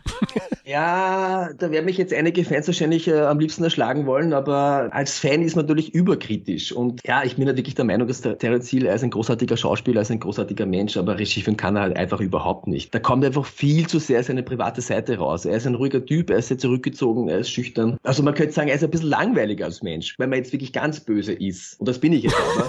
Und seine Filme sind es einfach auch, ja. Seine, seine Regiefilme sind einfach wirklich nicht gut inszeniert. Ich habe oft das Gefühl, der Terence Hill hat eigentlich gar nicht verstanden, warum seine Spencer Hill-Filme oder seine lustigen Solo-Filme, warum die so erfolgreich waren. Gerade die Spencer Hill-Filme, weil die eben politisch nicht korrekt waren, weil es da eben lustige Sprüche gab, weil es da Schlägereien gab. Aber vor allem, das ist politisch Unkorrekte. Und wenn der Terence Hill Regie führt, habe ich den Eindruck, er macht seine Filme entweder für Pensionisten oder für Kinder. Aber diese, diese Würze, dieses in erster Linie politisch Rotzige. Unkorrekte, das mhm. fehlt ihm halt komplett. Ja. Das Rotzige, genau richtig, ja. Das Dreckige, Rotzige kann er halt nicht, ja. Und, und das hat man auch gesehen bei, ich mache einen Sprung nach vorne, bei The Troublemakers, das hätte das große Comeback werden sollen. Aber der Film ist einfach viel zu brav, zu langweilig, zu brav, zu behäbig. Er hat zwar Schlägereien eingebaut, okay, aber auch, finde ich, nicht gut inszeniert. Die Sprüche fehlen komplett. Das ist dieses, eigentlich hassen sich ja die beiden immer im Film. Es ist so eine Hassliebe irgendwie. Und das geht auch nicht wirklich auf. Und man kann auch mit, mit alten Darstellern, Bud und Terence, einen, einen witzigen Film machen, weil man einfach nur die Dynamik zwischen den beiden einfach richtig aufarbeiten muss. Ja, dass sich die beiden gegenseitig ein bisschen verarschen, herausfordern. Und das ist mir alles ein bisschen zu platt und zu straight und einfach zu langweilig. Und Don Camillo ist, ja, kommen wir zurück zu dem Film, seine erste Regiearbeit, er war auch Produzent, ist, finde ich, noch der beste von seinen Regiearbeiten. Jetzt kommt ein bisschen die Nostalgiebrille natürlich drauf. Ich habe den als, als Kind auch geliebt, diesen Film. Mittlerweile, ja, man kann ihn anschauen, ist nichts Besonderes, wobei Don Camillo eine Figur ist, ein Buch ist, da gibt es auch mehrere Verfilmungen, eigentlich eine großartige Geschichte, aber man hätte mehr das machen können. Ja, ich finde ihn, finde ihn noch überraschend gut. Ich habe ihn jetzt auch angeschaut zur Vorbereitung nochmal, habe den auch damals gesehen, als Kind, genau, nostalgisch. Don Camillo war für mich immer in der Retrospektive lange Zeit Terence Hill und das Fußballspiel Angels vs. Devils. Es war großartig. Er hat seine Momente. Ja, er hat definitiv seine Momente und das Fußballspiel macht auch Spaß. Das ist herrlich überdreht, inszeniert, auch mit den Fouls und auch musikalisch wird es ja unterstützt, wer welches Tor macht. Da singen die einen wie die Engel, die anderen die Tubas blasen dann eher für die Teufel und das macht echt Spaß. Sein, sein Gegenpart ist auch ordentlich, also der Herr Bürgermeister Pepone, gespielt von Colin Blakely. Die beiden spielen sich dann die Bälle doch sehr gut zu und tun sich gegenseitig dann immer wieder dratzen, sagt man bei uns, also ärgern. Und Terence Hill ist einfach ein Sympathieträger. Auch wie er so umgeht mit der Kirche, auch relativ modern. Ne? Ist er dann, macht er nochmal ein Glücksspielchen oder tut Rollschuh fahren in, in der Kirche mit den Kindern, fahrt Motorrad. Also das passt, finde ich auch unterhaltsam, das ist ganz gut. Aber auch der ist schon etwas zu lang. Gebe ich auch zu, der hat schon so ein paar Längen, weil der geht zwei Stunden für eine 80er Jahre Komödie zwei Stunden. Puh, da brauchst du schon einiges. Also das habe ich auch schon gemerkt. Aber Kevin, du magst den ja auch sehr eigentlich. Ja, ist auch seine beste Regiearbeit, das muss man schon sagen. Aber der hat eben halt seine Längen, ist ein bisschen, und da muss ich Martin auch recht geben, der ist recht zahm. Wenn man eben halt die anderen Filme vorher kennt, dann ist es einfach zahm. Ja, er ist hier modern, der moderne Pater, der Rollschuh fährt, Moped fährt, was ich was alles Fußball spielt und einfach auch mal, äh, naja, nicht alles ganz äh, so korrekt äh, macht, wie man es von einem Pater verlangen würde. Das ist natürlich sehr sympathisch, aber es ist, ist einfach auch nichts mehr Besonderes letzten Endes. Das ist etwas, was man vielleicht zehn Jahre vorher sehr anders empfunden hätte. Aber da war es eigentlich nicht mehr so neu, dass man sagen konnte, oh, oh, der traut sich aber was. Hey, oh, der ist aber, ne? So ist es nicht. Es ist liebenswert gemeint, aber es ist einfach, ich hätte es vielleicht schon ein bisschen böser gehabt, das Ganze. Vielleicht ein bisschen mit mehr Flottensprüchen, noch unkorrekter, wie Martin auch schon gesagt, noch politisch unkorrekter. Das war einfach zahm. Also das war ein Pater, der zwar moderner war, aber jetzt aber auch nicht einer wie, äh, ich sag jetzt mal, wie hieß damals dieser Weihnachtsfilm Bad Center. Ja, da hätte ich gerne Bad Don Camillo gesehen. So eine Mischung irgendwie, ja. So, aber sonst macht der Film Spaß, auch das Fußballspiel und so weiter. Ich mag den Film schon, aber er hat schon auch seine Längen, das muss man schon sagen. Da gebe ich dir recht. Bezüglich Fußballspiel ist auch interessant, dass der, der Terence ja wirklich alles ja. sehr akribisch und sehr genau macht und er hat extra sogar einen Fußballprofi engagiert, damit die Fußballszenen wirklich authentisch sind. Und auch interessant, dass der Matto, alle Fans kennen ihn aus Zwei Himmelhunde, spielt ja auch mit und zwar einen Bischof, das noch am Rande erwähnt. Ich kennt den Matto natürlich. Ja, natürlich kennen wir den. Also, was sagt Auf ja. jeden Fall. Und es war ja auch ein äh, richtiges Familienprojekt von Terence Hill. Das muss man auch so sehen. Seine Ehefrau Laurie hat das Drehbuch geschrieben. Dann spielen beide Söhne mit. Also auch Ross, der Adoptivsohn, der 1990 1990 beim Autounfall verstorben ist, tragischerweise. Der spielt diesen kleinen Lausbuben, den Magrino, der den Ball klaut. Ja, der hat die größere Rolle. Der andere Sohn ist dann weniger zu sehen und eher als Stuntman unterwegs, der Jess Hill. Das finde ich ist noch recht erwähnenswert. Also schön, dass der Terence da auch seine Liebsten um sich hatte. Und interessant ist auch, ursprünglich war als Pepone Thomas Milian im Gespräch. Der hat kurzfristig abgesagt, dieser kubanisch-amerikanische Schauspieler, der vor allem in Italien sehr, sehr erfolgreich war als Tom Tony Maroney als das Schlitzohr. Die Filme sind hier auch ganz gut gelaufen, waren jetzt keine großen Kinohits, aber auf Video waren die öfters mal verliehen früher. Also wäre wahrscheinlich der bessere und wesentlich polarisierende Gegenpart gewesen, weil keiner Haupt wie Don Camillo ist ja nicht so ein großer Erfolg, Kevin, von den Zuschauerzahlen gewesen in Deutschland. Naja, der hatte schon im Vergleich zu seinem letzten Supercop zum Beispiel, äh, hatte er doch deutlich weniger Zuschauer, 1000, äh, 1.276.000. Ja, das ist eigentlich ist das eine gute Zahl, aber im Vergleich kommt man schon merken, merken, das ging so langsam auf dem absteigenden Ast. Aber auch nicht nur sein Solofilm, sondern auch die Filme der beiden, äh, Bud Spencer und Terence Hill, dessen Zahlen ja auch dann wirklich in den 80ern rapide nach unten gesunken sind. Genau, wenn man ehrlich ist, Vier Fäuste gegen Rio war auch 84, hat glaube ich auch nur noch ein bisschen über eine Million gemacht, auch so um 1,2 Millionen. Ja. Also da lag es sicherlich jetzt nicht speziell an dem Film, sondern ja, die Zeit war vorbei von den Jungs. Es gab dann noch die Miami Cops, vorhin erwähnt, 86 hat Klein Florian im Kino gesehen, genau wie Vier Fäuste gegen Rio, der hatte nur noch 600.000. Da war es, glaube ich, dann auch vorbei, 86 und Terence Hill hat 87 einen weiteren Solofilm abgeliefert, nämlich so einen vermutlich letzten richtig guten Renegade. Da hat er auch das Drehbuch geschrieben. Aber bevor wir, bevor wir jetzt, muss ich jetzt mal reingrätschen von der Seite nochmal, ja. Ich muss noch einen Film erwähnen, den haben wir noch gar nicht besprochen. Und das ist ein Film, den auch kein Mensch kennt. Ich habe ihn selbst noch nie gesehen. Und die wenigen Menschen, die ihn gesehen haben, haben gesagt, es ist der absolute Albtraum. Diesen Film kann man nicht ansehen. Und zwar heißt dieser Film Org. O-R-G. ja. Was ist das für ein Film? Es ist ein dreistündiger Experimentalfilm, hatte eine Produktionszeit von elf Jahren, wurde 1967 gedreht, aber erst 1978 fertiggestellt. Regie Fernando Biri, ein eigentlich sehr etablierter Regisseur. Und der hat eben gemeinsam, der Terence Hill äh, hat das gedreht mit ihm und es ist ein, ein Film mit 26.000 Schnitten. Normal hat man zwischen 2.000 und 3.000 Schnitte, also das sind 26.000. 600 bis 700 Tonspuren. In dem Film gibt es sechs Szenen, Splatter-Szenen. Das klingt natürlich jetzt total interessant, ja. Also da bin ich sofort dabei, wenn ich höre sechs Szenen, Splatter-Szenen, super. Aber der Film ist so zerschnitten, also es ist wirklich ein typischer Experimentalfilm. Also es ist wirklich nicht für die breite Masse gemacht. Er wurde noch einmal aufgeführt, 1979 war die Premiere auf der Biennale in Venedig und seit damals wurde dieser Film nie wieder gezeigt. Der Hill hat die Rechte gekauft, hat das in, in der Schublade versteckt, hat gesagt, okay, der Film, das darf kein Mensch mehr sehen. Und er hatte dann 1991 auf der Berlinale ein kleines Comeback. Es gibt ihn sogar mittlerweile auf DVD. Ich habe vorher geschaut auf Amazon. Ich glaube, er hat mittlerweile zehn Bewertungen. Davon sind, glaube ich, 80 Prozent äh, haben nur einen Stern hergegeben. Ja, es ist ein sehr kurioser Kunstfilm und sticht natürlich heraus in der, in der Filmografie vom Terence Hill. Das war, wie gesagt, Ende der 60er Jahre hat er das gemacht. Da war er wahrscheinlich noch in einer Selbstfindungsphase und wollte was, was Neues, was Eigenes probieren. Aber ja, ist ziemlich in die Hose gegangen. Aber für alle Hardcore-Fans, das ist wahrscheinlich der Terence Hill-Film, der euch noch fehlt in der Sammlung. ja, klar, der Diamant sozusagen, ja, den alle suchen. Richtig, ja, ja, aber ich hatte es ja gesagt, der letzte gute war Renegade, oder Kevin?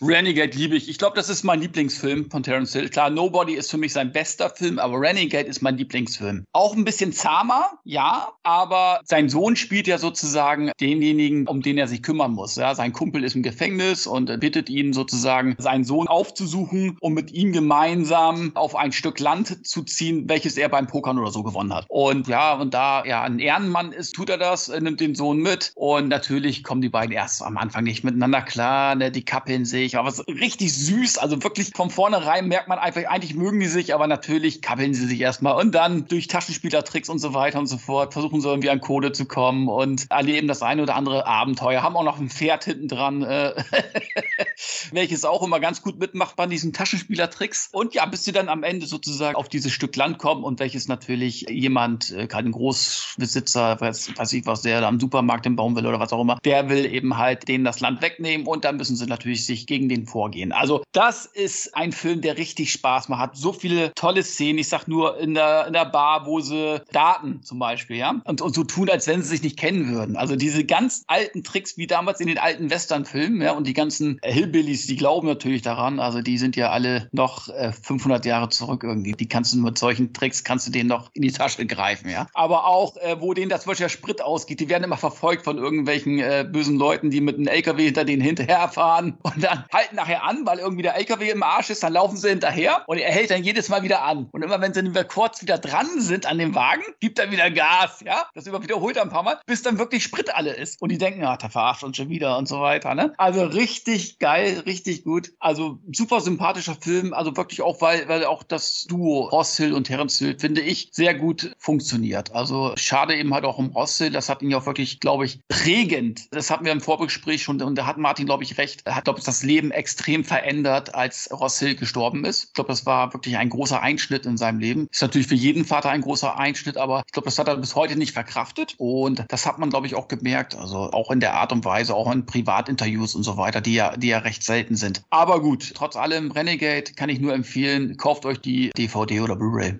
Martin, hast du die Blu-ray schon? Ja, natürlich habe ich die Blu-ray und kann mir nur anschließen. Renegade ist ein, ein, ein großartiger Film, einer der besten Solofilme von Terence Hill, keine Frage. Es liegt natürlich auch daran, dass die Regie hat gemacht der Enzo Barboni. Also den Namen mhm. haben wir heute schon öfters gehört und die besten Spencer Hill-Filme sind vom Enzo Barboni. Man merkt einfach, er hat die Erfolgsformel genau verstanden, er hat sie auch erfunden. Er weiß ganz genau, wie ein Witz, wie ein Gag aufgebaut werden muss, wie man, wie man richtig inszeniert und gerade diese, diese sogenannten Running Gags, dass ein Gag immer wieder auf auftaucht, ein bisschen verändert, variiert. Das ist ja sein, sein Markenzeichen. Das kommt auch in Renegade immer wieder vor. Und er hat einfach wirklich gesagt, das ist ein Film, der, wo alles passt. Der hat Herz und Seele, da passt die Chemie, ein Feel-Good-Movie. Die beiden spielen großartig miteinander. Ein wirklich herzhaft schöner Film mit ganz viel Liebe gemacht. Und schade, schade, schade, dass es leider auch kein wirklich erfolgreicher Film war. Der hätte es wirklich verdient gehabt. Ja. Das stimmt, ja. 400.000 Zuschauer in Deutschland auch nur noch. Aber wir hatten es erwähnt, die Zeit von den beiden und Bud Spencer und Terence Hill war vorbei. Auf Video lief er noch ganz gut. Ich hatte ihn auf Video gesehen, im Kino glaube ich gar nicht. Uh, ich muss mich schämen. Aber finde den auch super. Ihr habt alles gesagt, macht richtig Spaß. Barbonis Inszenierung ist einfach on point. Also da passt es, sie ist abwechslungsreich. Und hey, der hat keine Längen, der geht eben nur 89 Minuten. Es ist eine Komödie, fuck, die wenig erzählend. Lass es doch so und mach nicht 120 draus. Das hat Barboni einfach verstanden und macht Spaß. Also das ist für mich auch einer der stärksten Terence Hill Filme. Ich hatte ja vorhin kurz gesagt, wahrscheinlich sein letzter großer, aber da wird dann Kevin nochmal reingrätschen. Der hat bestimmt noch irgendein Experimentalporno, nein, irgendein, Film von Terence Hill im Köcher. Bei den allerletzten habe ich noch nicht gesehen, aber da kommen wir gleich dazu. 91 hat er einen weiteren Film gedreht und der beruht auf eine sehr populäre Comicvorlage hier in Europa, nämlich Lucky Luke. Und der hatte in Deutschland auch über eine Million Zuschauer. Kevin zu Recht. Ja, ich habe den damals im Kino gesehen. Wie alt war ich da zu der Zeit? 15, 16? 35. Nee, Quatsch, älter.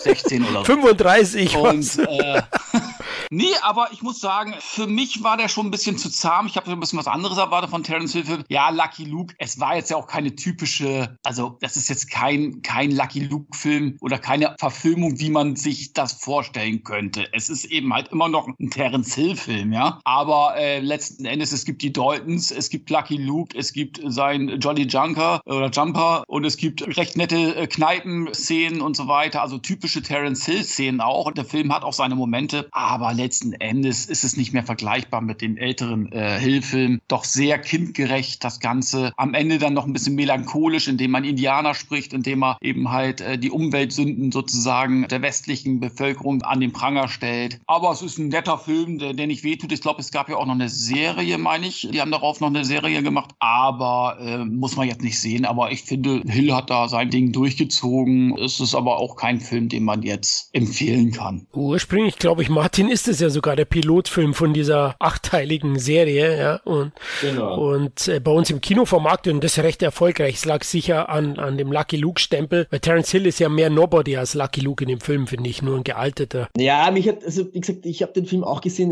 Lucky Luke ist einfach so eine starke Marke, die kennt natürlich jeder. Aber ich war zuerst war ich extrem erfreut. Terence Hill spielt Lucky Luke. Ja, perfekt, super. Dann hat er diesen weißen Mantel an, weißer Hut, weißer Mantel, alles in weiß äh, gehalten. Also ich habe das nicht so in Erinnerung, dass der Lucky Luke so aussieht. Äh, Nee, das habe ich schon ein bisschen genau. gestört, ja. Aber eh, wie immer das typische Hill-Problem. Zu zahm, zu langweilig, zu langatmig. Der Witz nicht dort, wo er sein soll. Zu wenig bissig. Sehr kindergerecht. Gut, das könnte jetzt passen, Lucky Luke. Aber Lucky Luke ist für mich jetzt kein Kindercomic in erster Linie, ja. Das ist wie ähnlich wie bei Asterix und Obelix. Das ist Erwachsenenhumor. Zwischen den Zeilen steckt da so viel drinnen. Und das war halt einfach wieder mal zu bieder und zu brav gemacht. Aber dennoch äh, ganz gut erfolgreich. Eine Million Zuschauer in Deutschland. Ja, ist nicht die Bombe, aber auch nicht der Riesenflop. Ja, finde ich auch. Also ich würde auch sagen, es ist nette Familienunterhaltung. Ich weiß, nett ist der kleine Bruder von Scheiße und das ist, ist in dem Fall vielleicht auch so. Äh, den kann man anschauen. Also hat mir jetzt nicht wehgetan. Terence Hill ist einfach immer sympathisch und ich mag den einfach. Aber hast du gleich wieder vergessen und ich hatte dann auch keine Lust, mir die acht Folgen der Serie anzuschauen. Für mich hat es gereicht mit diesem einen TV-Film. Hier war übrigens auch seine Frau wieder tätig als Creatorin von der Show und Terence Hill eben Regie geführt. Deswegen hat der Martin auch wieder ein bisschen gewütet. Ja, ja, das ist ein Thema, da werde ich immer gleich ganz kribbelig, ja. Aber was schön ist, vielleicht kann man das auch noch erwähnen, weil es heutzutage auch schon sehr selten ist im Showbusiness, dass er eben mit seiner Frau, mit der Lori, bis heute glücklich verheiratet ist, ja. Es gab da nie irgendeinen Skandal, es gab da nie irgendwie einen, einen Seitensprung und es ist heutzutage wirklich so selten, dass er mit seiner Frau, die ja, keine Ahnung, 40, 50 Jahre zusammen ist, dass es bis heute hält und auch glücklich ist. Das finde ich Ja, schön. finde ich auch schon. Also wirklich eine treue Seele auch. Und wir beide rauchen jetzt dann mal noch eine Friedenspfeife nach dem Podcast mit, dem- mit dem Regisseur Terence Hill und dann passt es auch wieder. Ja. Ja, danach war es recht ruhig um ihn, aber ich denke, das hängt auch mit dem Autounfall zusammen. Lucky Luke ist 91 erschienen, aber wurde vorher auch teilweise schon gedreht. Da hat er sich zurückgezogen. Er hat ja auch die US-Staatsbürgerschaft. Das liegt wahrscheinlich auch daran, zum einen, dass seine Frau Amerikanerin ist, zum anderen, dass er da 30 Jahre gelebt hat, wie du erwähnt hast. Und 2000 ist er dann im italienischen Fernsehen durchgestartet einmal, na, mit Don Matteo hatten wir zu Beginn Beginn kurz erwähnt, 2018 ist dann die zwölfte Staffel ausgestrahlt worden. Die 13. ist auch schon freigegeben und wird demnächst produziert. Unglaublich, er spielt ja da so einen geistlichen Ermittler. Ich habe selber keine Folge gesehen. Kennst du die, Martin? Hast du da mal reingeschaut oder? Ich habe eine Folge gesehen, wenn mich nicht alles täuscht. Na, das ist die andere Serie, wo Bergdoktor. den Förster mhm. spielt. Bergpolizei, hast recht. Irgendwie so, ja, da gab es auch drei Staffeln, da war er auch noch parallel zu Don Matthäus sehr, sehr erfolgreich. Und ich glaube sogar, dass das bayerische Fernsehen die erste Staffel gekauft hat und sogar auf Deutsch ja, synchronisiert hat, und rausgebracht mhm. hat. Also von der Bergpolizei, ja. genau. Also passt ja zu Bayern, ne? da war er dabei von 2011 bis 2015 als Förster Petro. Danach, die wurde ja weiter produziert, aber ohne ihn dann. Da hat er sich auf Don Matteo konzentriert am Ende. Aber ja, Don Matteo leider habe ich nicht gesehen. Also ich hätte gerne mal reingeschaut, aber ich wüsste jetzt nicht, dass die in Deutschland bisher gelaufen ist. So hat mich auch gewundert, weil Senioren TV passt zu ARD und ZDF. Also warum die die Serie nicht aufkaufen, vor allem weil True Crime und Krimi-Sachen ja immer in Deutschland auch gut laufen und aktuell in sind, wundert mich ein bisschen. Wundert mich auch, gerade Terence Hill ist so populär in Deutschland, immer noch. Das wäre eigentlich äh, gefundenes Fressen. Da haben sie zwölf Staffeln äh, mit Terence Hill, Pensionistenfernsehen, das ist ja die Hauptzielgruppe heutzutage im Fernsehen, ja, böse gesagt, dass sie das nicht gekauft haben oder sich dann irgendwie ja, versucht haben, das zu bekommen oder war es zu teuer, ich weiß es nicht, ja, aber eigentlich unbegreiflich. Kevin, wie stehst du zu den beiden Serien? Kennst du auch nicht, oder? Also bayerisches Fernsehen hast du leider nicht. Nein, aber ich habe mich auch immer gewundert, warum die nicht vorher äh, aufgekauft worden sind. Es muss ja irgendwelche rechtlichen oder finanziellen Dinge, äh, Probleme gegeben haben, was auch immer. Weil äh, ich glaube auch, Terence Hill ist so populär, dass es völlig egal, was für eine Serie er spielt. Wenn er irgendwie einen Detektiv spielt oder einen Cop oder was ich was, einen Rentnercops gibt es ja auch, ja. Also das wird erfolgreich. Also das findet sein Publikum. Darum habe ich mich wirklich immer gewundert, gerade in Deutschland, weil er eben halt auch unheimlich populär ist hier immer noch. Wahnsinn. Aber es gab noch zwei TV-Filme. 2009, Doc West. Ich habe hier, hier aufgeschrieben, Nobo, die Fragezeichen im Alter. Ich habe die leider nicht gesehen, aber ich habe ja zwei fundierte Kollegen hier, beide große Hill-Fans, deswegen muss ich die nachholen, Martin.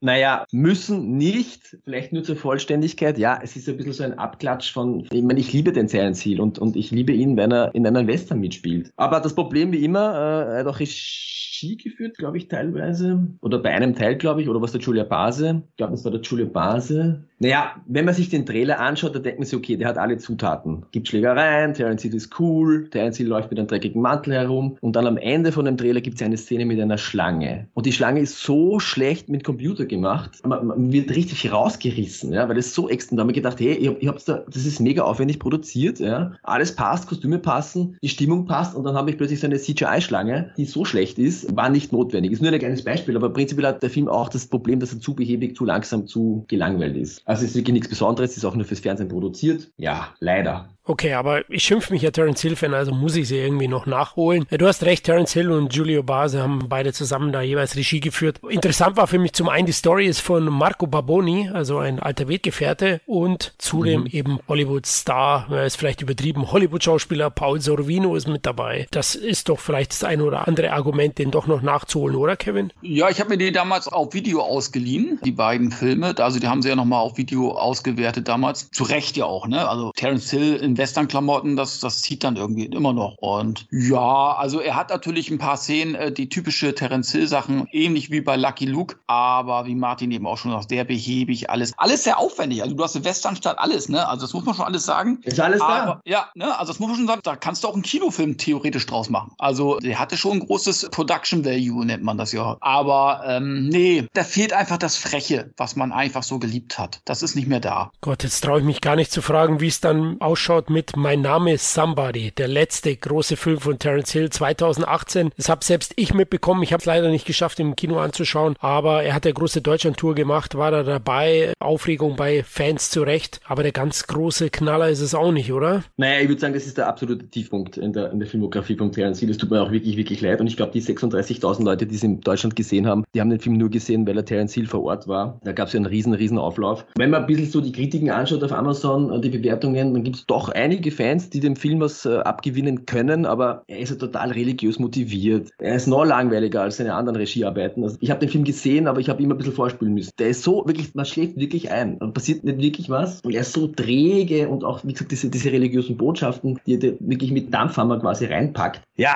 mir fehlen ein bisschen die Worte her ja, und ich mag nicht noch mehr schimpfen. Ja, ja zu Recht. Aber vielleicht könnt ihr, vielleicht könnt ihr den Film ja was abgewinnen. Ja? Vielleicht habt ihr was Positives zu berichten. Ja, Kevin, Road Movie und du, das, das war immer schon eine Freundschaft. Ich konnte dem Film schon was abgewinnen. Also ähm, ja, er ist religiös angehaucht, hat seine Längen und so weiter. Aber er hat auch so herzallerliebste Figuren. Einmal Terence Hill, der eigentlich nur durch die Gegend fahren will, hat ein Ziel, fährt mit seinem Motorrad durch die Gegend und irgendwann läuft ihn sozusagen auf einem Schiff, wo er übersiedeln will, auf irgendeine, keine Ahnung, welche Ecke, äh, läuft ihn so ein junges Mädel über den Weg und ja, deren Wege kreuzen sich immer wieder und sie ist aber todkrank. Also sie hat irgendwie so ein Herzproblem oder was auch immer. Und dann will sie ihn beklauen und so weiter, wie man das so kennt. Und das ist so ein Katz- und Maus-Spiel. Und dann äh, raufen sie sich dann doch zusammen und dann fährt er mit ihr zusammen in die Wüste. Und äh, ich glaube, das soll auch so ein bisschen an Bud Spencer erinnern. Ich glaube, das war ein Ort, wo sie sich damals zum ersten Mal oder den ersten gemeinsamen Film gedreht haben. Ich weiß nicht mehr, da kann äh, Martin, glaube ich, mehr zu sagen. Aber dieser Ort soll wohl auch mit Bud Spencer genau. zusammenhängen. Genau. Ja, ja, ja. ja, Und dann wird es halt doch sehr, sehr melancholisch und so weiter. Das Mädel stirbt dann auch. Da muss ich sagen, ich habe da ein bisschen Tränen verdrückt unterdrückt. Bei mir hat der Film schon funktioniert, aber ich kann verstehen, wenn man also auch anhand des Trailers so ein bisschen was anderes erwartet hat. Es ist halt so ein Roadmovie über zwei verlorene Seelen sozusagen. Einer, der ja die Freiheit liebt und eine, die einfach ihre Krankheit vergessen lassen möchte, indem sie einfach abhaut, indem sie einfach äh, ja durch die Welt einfach, die will einfach sich nichts mehr vorschreiben lassen, die will einfach nur noch leben und sie stirbt dann noch am Ende. Man hätte es doch ein bisschen anders machen können. Also man hätte das Ganze auch wieder frecher machen können können. Es ist dann doch sehr zahm und doch Mensch und so richtig viel passiert ja auch eigentlich nicht, muss man sagen. Es ist einfach eine väterliche Beziehung schon fast so zu dem, zu dem Mädel am Ende oder er fühlt sich für sie verantwortlich, wollen wir mal so sagen, versucht sie so ein bisschen auch auf dem rechten Weg zu bringen. Das ist dann dieser religiöse Anteil. Aber ja, also ich fand ihn jetzt nicht schlecht. Ich fand ihn jetzt auch nicht super gut, aber ich fand ihn okay. Da gehe ich mit. Also äh, jetzt nochmal kurz vor diesem Podcast nochmal angeschaut und ja, spirituell würde würde ich ihn auch nennen. Das Problem ist vielleicht so ein bisschen der deutsche Titel. Mein Name ist Somebody. Man erwartet dann doch ja. etwas locker leichteres. Und das ist der Film bei weitem nicht. Und Originaltitel ist ja My Name is Thomas, glaube ich. Und wäre vielleicht ein bisschen besser gewesen in der Richtung, weil Somebody, Nobody. Wir wissen alle, auf was da gezielt worden ist. Und ja, die Erwartungshaltung kann einem da schon auch die Bratpfanne vor den Schädel hauen sozusagen. Und ja, ist okay. Ist ein ungewöhnlicher Film, recht melancholischer. Geht zum Glück nur 96 Minuten, auch wenn er sich länger anfühlt anfühlt. Das heißt, man muss nicht so viel Zeit investieren und eigentlich als Terence Hill-Fan muss man den dann doch zum Abschied gesehen haben. Oder denkst du, Martin, es kommt noch sehr viel von Terence Hill? Naja, äh, was ich so gehört habe, ist er immer noch sehr produktiv und voller Lebensenergie. Er ist ja, wie gesagt, ein Vollblutathlet. Ja, der steht ja jeden Tag um 6 Uhr auf und rennt eine Stunde über einen See und macht viel Sport, ist extrem gesund, also jeden Tag seinen Apfel und seine Karotte. Also er schaut schon sehr auf sich und seinen Körper und ist auch noch voller Energie und Tatendrang und hat schon auch geplant, noch neue Projekte zu verwirklichen, was ich gehört habe. Was da genau in Planung ist, weiß ich nicht. Ob da noch was kommt, ich kann es nur hoffen. Ja, ich hoffe nicht. Na, wie heißt der Film? Ich verdränge Mein, mein Name ist Somebody. Ich hoffe nicht, nicht, dass das sein letzter Film sein wird, weil äh, man darf das nicht falsch verstehen. Ich liebe Terence Hill, ja. Ich liebe ihn wirklich als Menschen und als Schauspieler. Und er hat wirklich äh, Filmgeschichte geschrieben und er hat uns alle geprägt, äh, jahrzehntelang, äh, uns beglückt mit, mit großartigen Filmen. Und ähm, ja, ich hoffe, er findet nochmal äh, irgendwie eine, einen Weg, einen, einen witzigen Film zu sehen, weil wir wollen ihn als, als, als, als den coolen Trickser, als den coolen Typen sehen. Das hat ihn geprägt. Aber mit diesem Klischee hat er aber immer ein Problem gehabt. Er wollte immer als ernsthafter Schauspieler ja. wahrgenommen werden und deswegen gibt er ja auch selten Interviews und schon gar nicht zu seinen Spencer Hill Filmen. Das ist immer noch ein Dorn im Auge für ihn. Da hatten wir eh großes Glück, dass er uns ein Interview gegeben hat, aber er hat auch beim Interview gleich gesagt, wir können über alles sprechen, über Gott und die Welt, aber wir können nicht über sein Privatleben sprechen und seine Filmkarriere, sondern er spricht über Bud Spencer, das macht er schon, aber Terence Hill ist ein zurückgezogener Mensch, der eben seine Ruhe haben will. Das respektiere ich und verstehe ich auch. Aber ja, ich hoffe, es kommt noch was von ihm. Auf jeden Wie Fall. war denn generell sein Verhältnis zu Bud Spencer? Immer gut, oder? Das Verhältnis war natürlich von gegenseitigem Respekt geprägt. Viele sagen immer, das waren, waren die besten Freunde. Das war natürlich auch teilweise ein bisschen Show fürs Marketing, fürs Publicity, weil die ganze Welt hat die beiden gesehen als die zwei, die, die zusammengehören. Und äh, das ist ja das Großartige. Wenn die zwei sich getroffen haben am Set, da ist was passiert. Da gab es einfach einen magischen Moment und die haben sich die Bälle zugespielt. Und wie gesagt, das haben auch viele Regisseure im Video gesagt, sie können das auch nicht erklären. Ja? Und da kann ich eine kleine Anekdote erzählen, was, was mir der Julie Basi erzählt hat. Wir haben die beiden schon in den 2000er Jahren oder die späten 90ern, haben beide gedreht in Rom. Zwei verschiedene Filmsets in zwei verschiedenen Filmhallen. Und der Julia Basi hat gerade mit Terence Hill was gedreht. Und Terence Hill war gerade nicht anwesend, aber trotzdem gedreht, eine andere Szene. Und plötzlich mitten während den Dreharbeiten sind alle Leute rausgelaufen aus der Halle. Ja? Und er hat geschaut und gedacht, was ist los? Brennt irgendwas? Gibt es einen Unfall? Katastrophe? Was ist da passiert? Und da geht er halt raus und sieht, Bud Spencer und Terence Hill haben sich eben in einer Drehpause draußen getroffen. Und die ganze Welt, da waren tausende Menschen, die ganzen Filmleute und alle Passanten, die das irgendwie mitbekommen haben, haben einen riesengroßen Kreis gebildet und wollten einfach die beiden zusammen sehen. Ja, wie, wie reagieren die, wenn sie sich privat treffen? Das war eine lustige Geschichte, die uns erzählt hat und ich kann das auch voll verstehen. Also die beiden, äh,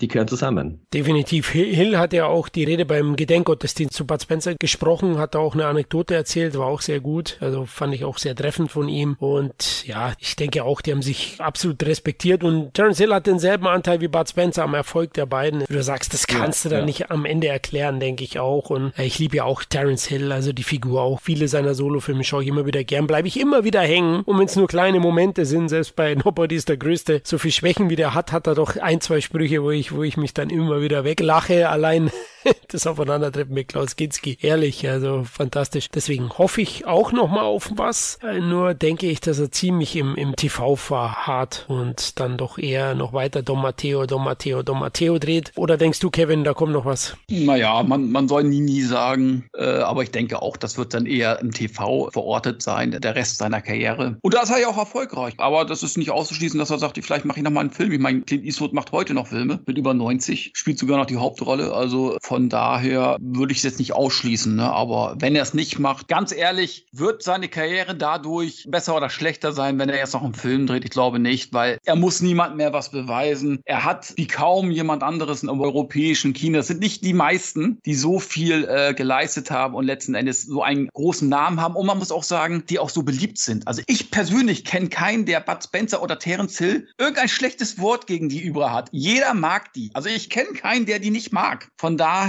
von mir aus kann er noch einen Film machen, aber ich finde, es, es ändert nichts an seiner Karriere. Ja, auch die Popularität in Deutschland ist ja Wahnsinn. Ich habe mal nachgeschaut bei Inside Kino. 106 Millionen Besucher zählten die Terence Hill Filme in Deutschland. Ja? Wahnsinn. Ja, Wahnsinn. 17 davon zusammen mit Bud Spencer, aber auch eben seine Nobody Filme und so weiter. Das ist Wahnsinn. Rechne das mal bei 10 Mark, 10 Euro oder was auch immer. Milliarde, ja. ne, da hättest du eine Milliarde einspielen, nur in Deutschland. Ja, gut, früher gab es noch andere Preise, aber wenn du das jetzt mal hochrechnest auf 10 Euro oder 10 Mark, das ist doch Wahnsinn, oder? Unglaublich, ja. Ja, nicht umsonst, nicht umsonst sind die beiden das erfolgreichste Schauspielpaar aller Zeiten, wenn ja. man das auch anderen Filmen vergleicht. Also kein Schauspielpaar hat so viel Geld eingespielt mit ihren Filmen wie die beiden weltweit. Und die Filme sind ja heute immer noch erfolgreich, wenn die irgendwo laufen. Die haben ja immer noch gute Einschaltquoten. Ganz ehrlich, ich hätte gerne noch ein paar Rechte von dem einen oder anderen Bud Spencer und Terence Hill Film. Ganz ehrlich, da kannst du super von leben. Absolut, ja. Und übrigens zu seinen Lieblingsregisseuren gehört Enzo Barboni. Sieben Filme mit ihm gemacht. Und Giuseppe Colizzi und Sergio Cobucci, mit denen hat er jeweils vier gemacht. Also das waren die Regisseure, mit denen er am meisten tätig war. Und äh, Barboni, sieht man ja selbst bei seinen Solofilmen, hat er den hin und wieder auch zu sich gezogen. Also ganz groß. Ja, haben wir irgendeinen erwähnenswerten Solofilm vergessen? Ich glaube nicht, oder? Ja, ich glaube, wir haben die wichtigsten immer durch. Naja, wirklich viele Filme gemacht. Wenn man dann mal auf Wikipedia geht, Wahnsinn, ja, was der rausgehauen hat. Ja, es gibt auch viele Filme, die sind auch mir nicht bekannt. Ja. Äh, Allein gegen das Gesetz 1971. Nie gesehen. Irgendein Mafia-Thriller. Oder seine Frühwerke natürlich. Auch vielleicht wichtig zu erwähnen, er hat mitgespielt beim äh, Der Leopard. Oh ja. Ganz großer europäischer Film von Visconti und er hat ihn auch natürlich ganz viel Prestige gebracht in jungen Jahren, es war 1963, äh, war der richtige Turbo für seine Karriere. Also er hat schon was geleistet. Ja, stimmt, hast du recht. Gut, dass du ihn nochmal erwähnt hast, weil ganz großer europäischer Film, der hat ja über drei Millionen eingespielt in Amerika. Mag jetzt nicht so viel klingen, aber in den 60er Jahren war es dann doch nochmal ein bisschen mehr und in Deutschland über 500.000 Zuschauer, aber vor allem eben bei der Kritik sehr anerkannt und gilt heute als einer der richtig großen europäischen Filme mit Burt Lancaster noch unter anderem auch in der Rolle. Ja, ich würde sagen, da sind wir am Ende angekommen, oder Jungs? Ja, ich freue mich schon auf die nächste Runde, wenn es dann um, um das Duo geht, die Duo-Filme von Spencer und Hill. Ich glaube, da gibt es ganz, ganz, ganz, ganz, ganz viel zu besprechen, zu beplaudern, weil das sind die ganz großen Meisterwerke dabei. Oh ja, da bin ich schon gespannt, welche Filme du dann äh, so richtig gut findest und welche nicht. Da gibt es ja auch immer so. so ja, das ist dann schon schwierig. Das ist wirklich schwierig. Sind alle gut. Sind fast alle. Ja, fast alle, genau. Es gibt schon zwei Missionare, finde ich nicht so gut wie ihr Ruf, aber okay, kommen wir noch dazu.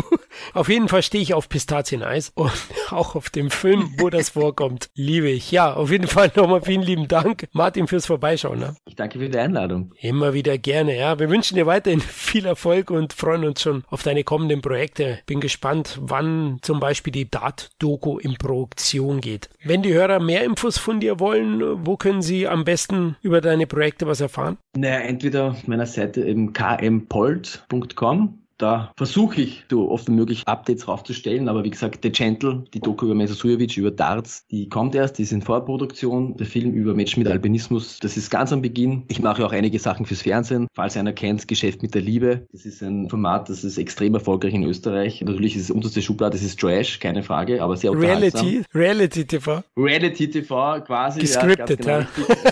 Ja. Geskriptet ist es nicht. Äh, das sind einfach wirkliche Freaks, die man da nach Russland schickt, um, um dort Frauen aufzureißen. Oh, okay. Aber in Österreich, wie gesagt, in Österreich kennt das, das nicht. Ja, ja, ja, ja, es ist, äh, da geht's richtig zur Sache. Es läuft auch schon seit zehn Jahren und äh, ist Primetime-Format, ja, äh, oh. äh, hat die besten Quoten. Das mache ich auch, auch ein bisschen so nebenbei, damit ein bisschen Kohle rein. Unglaublich. Kevin, wollen wir beide mal nach Russland? Jederzeit eingeladen. Ja, ich habe ja schon eine russische Frau, aber das, ah. das, das, hindert ja nicht, dass ich mal eine das Land äh, sozusagen mir mal die Heimat anschaue von meiner Frau. Und die, Und die Berge, ja, genau. Also äh, ich meine Sitten, nicht Titten. Ah. Oh Gott. Oh ja, ja, Leute. Wir hoffen, euch hat's auch wieder gefallen. Ihr konntet den einen oder anderen Terence Hill Filmtipp mitnehmen, den ihr mal wieder auffrischt oder neu entdeckt. Ja, wir würden uns freuen, dass ihr uns nach dem Motto liken, teilen, liebhaben, helft, für andere besser sichtbar zu werden. Zudem könnt ihr uns auch auf Patreon weiterhin finanziell unterstützen, um den Podcast und den Blog möglichst kostenneutral zu halten. Dann bis zum nächsten Mal. Macht's gut. Ciao. Sin Entertainment Talk, der Podcast des Entertainment Blogs. Mehr Fan Talk über Filme und Serien.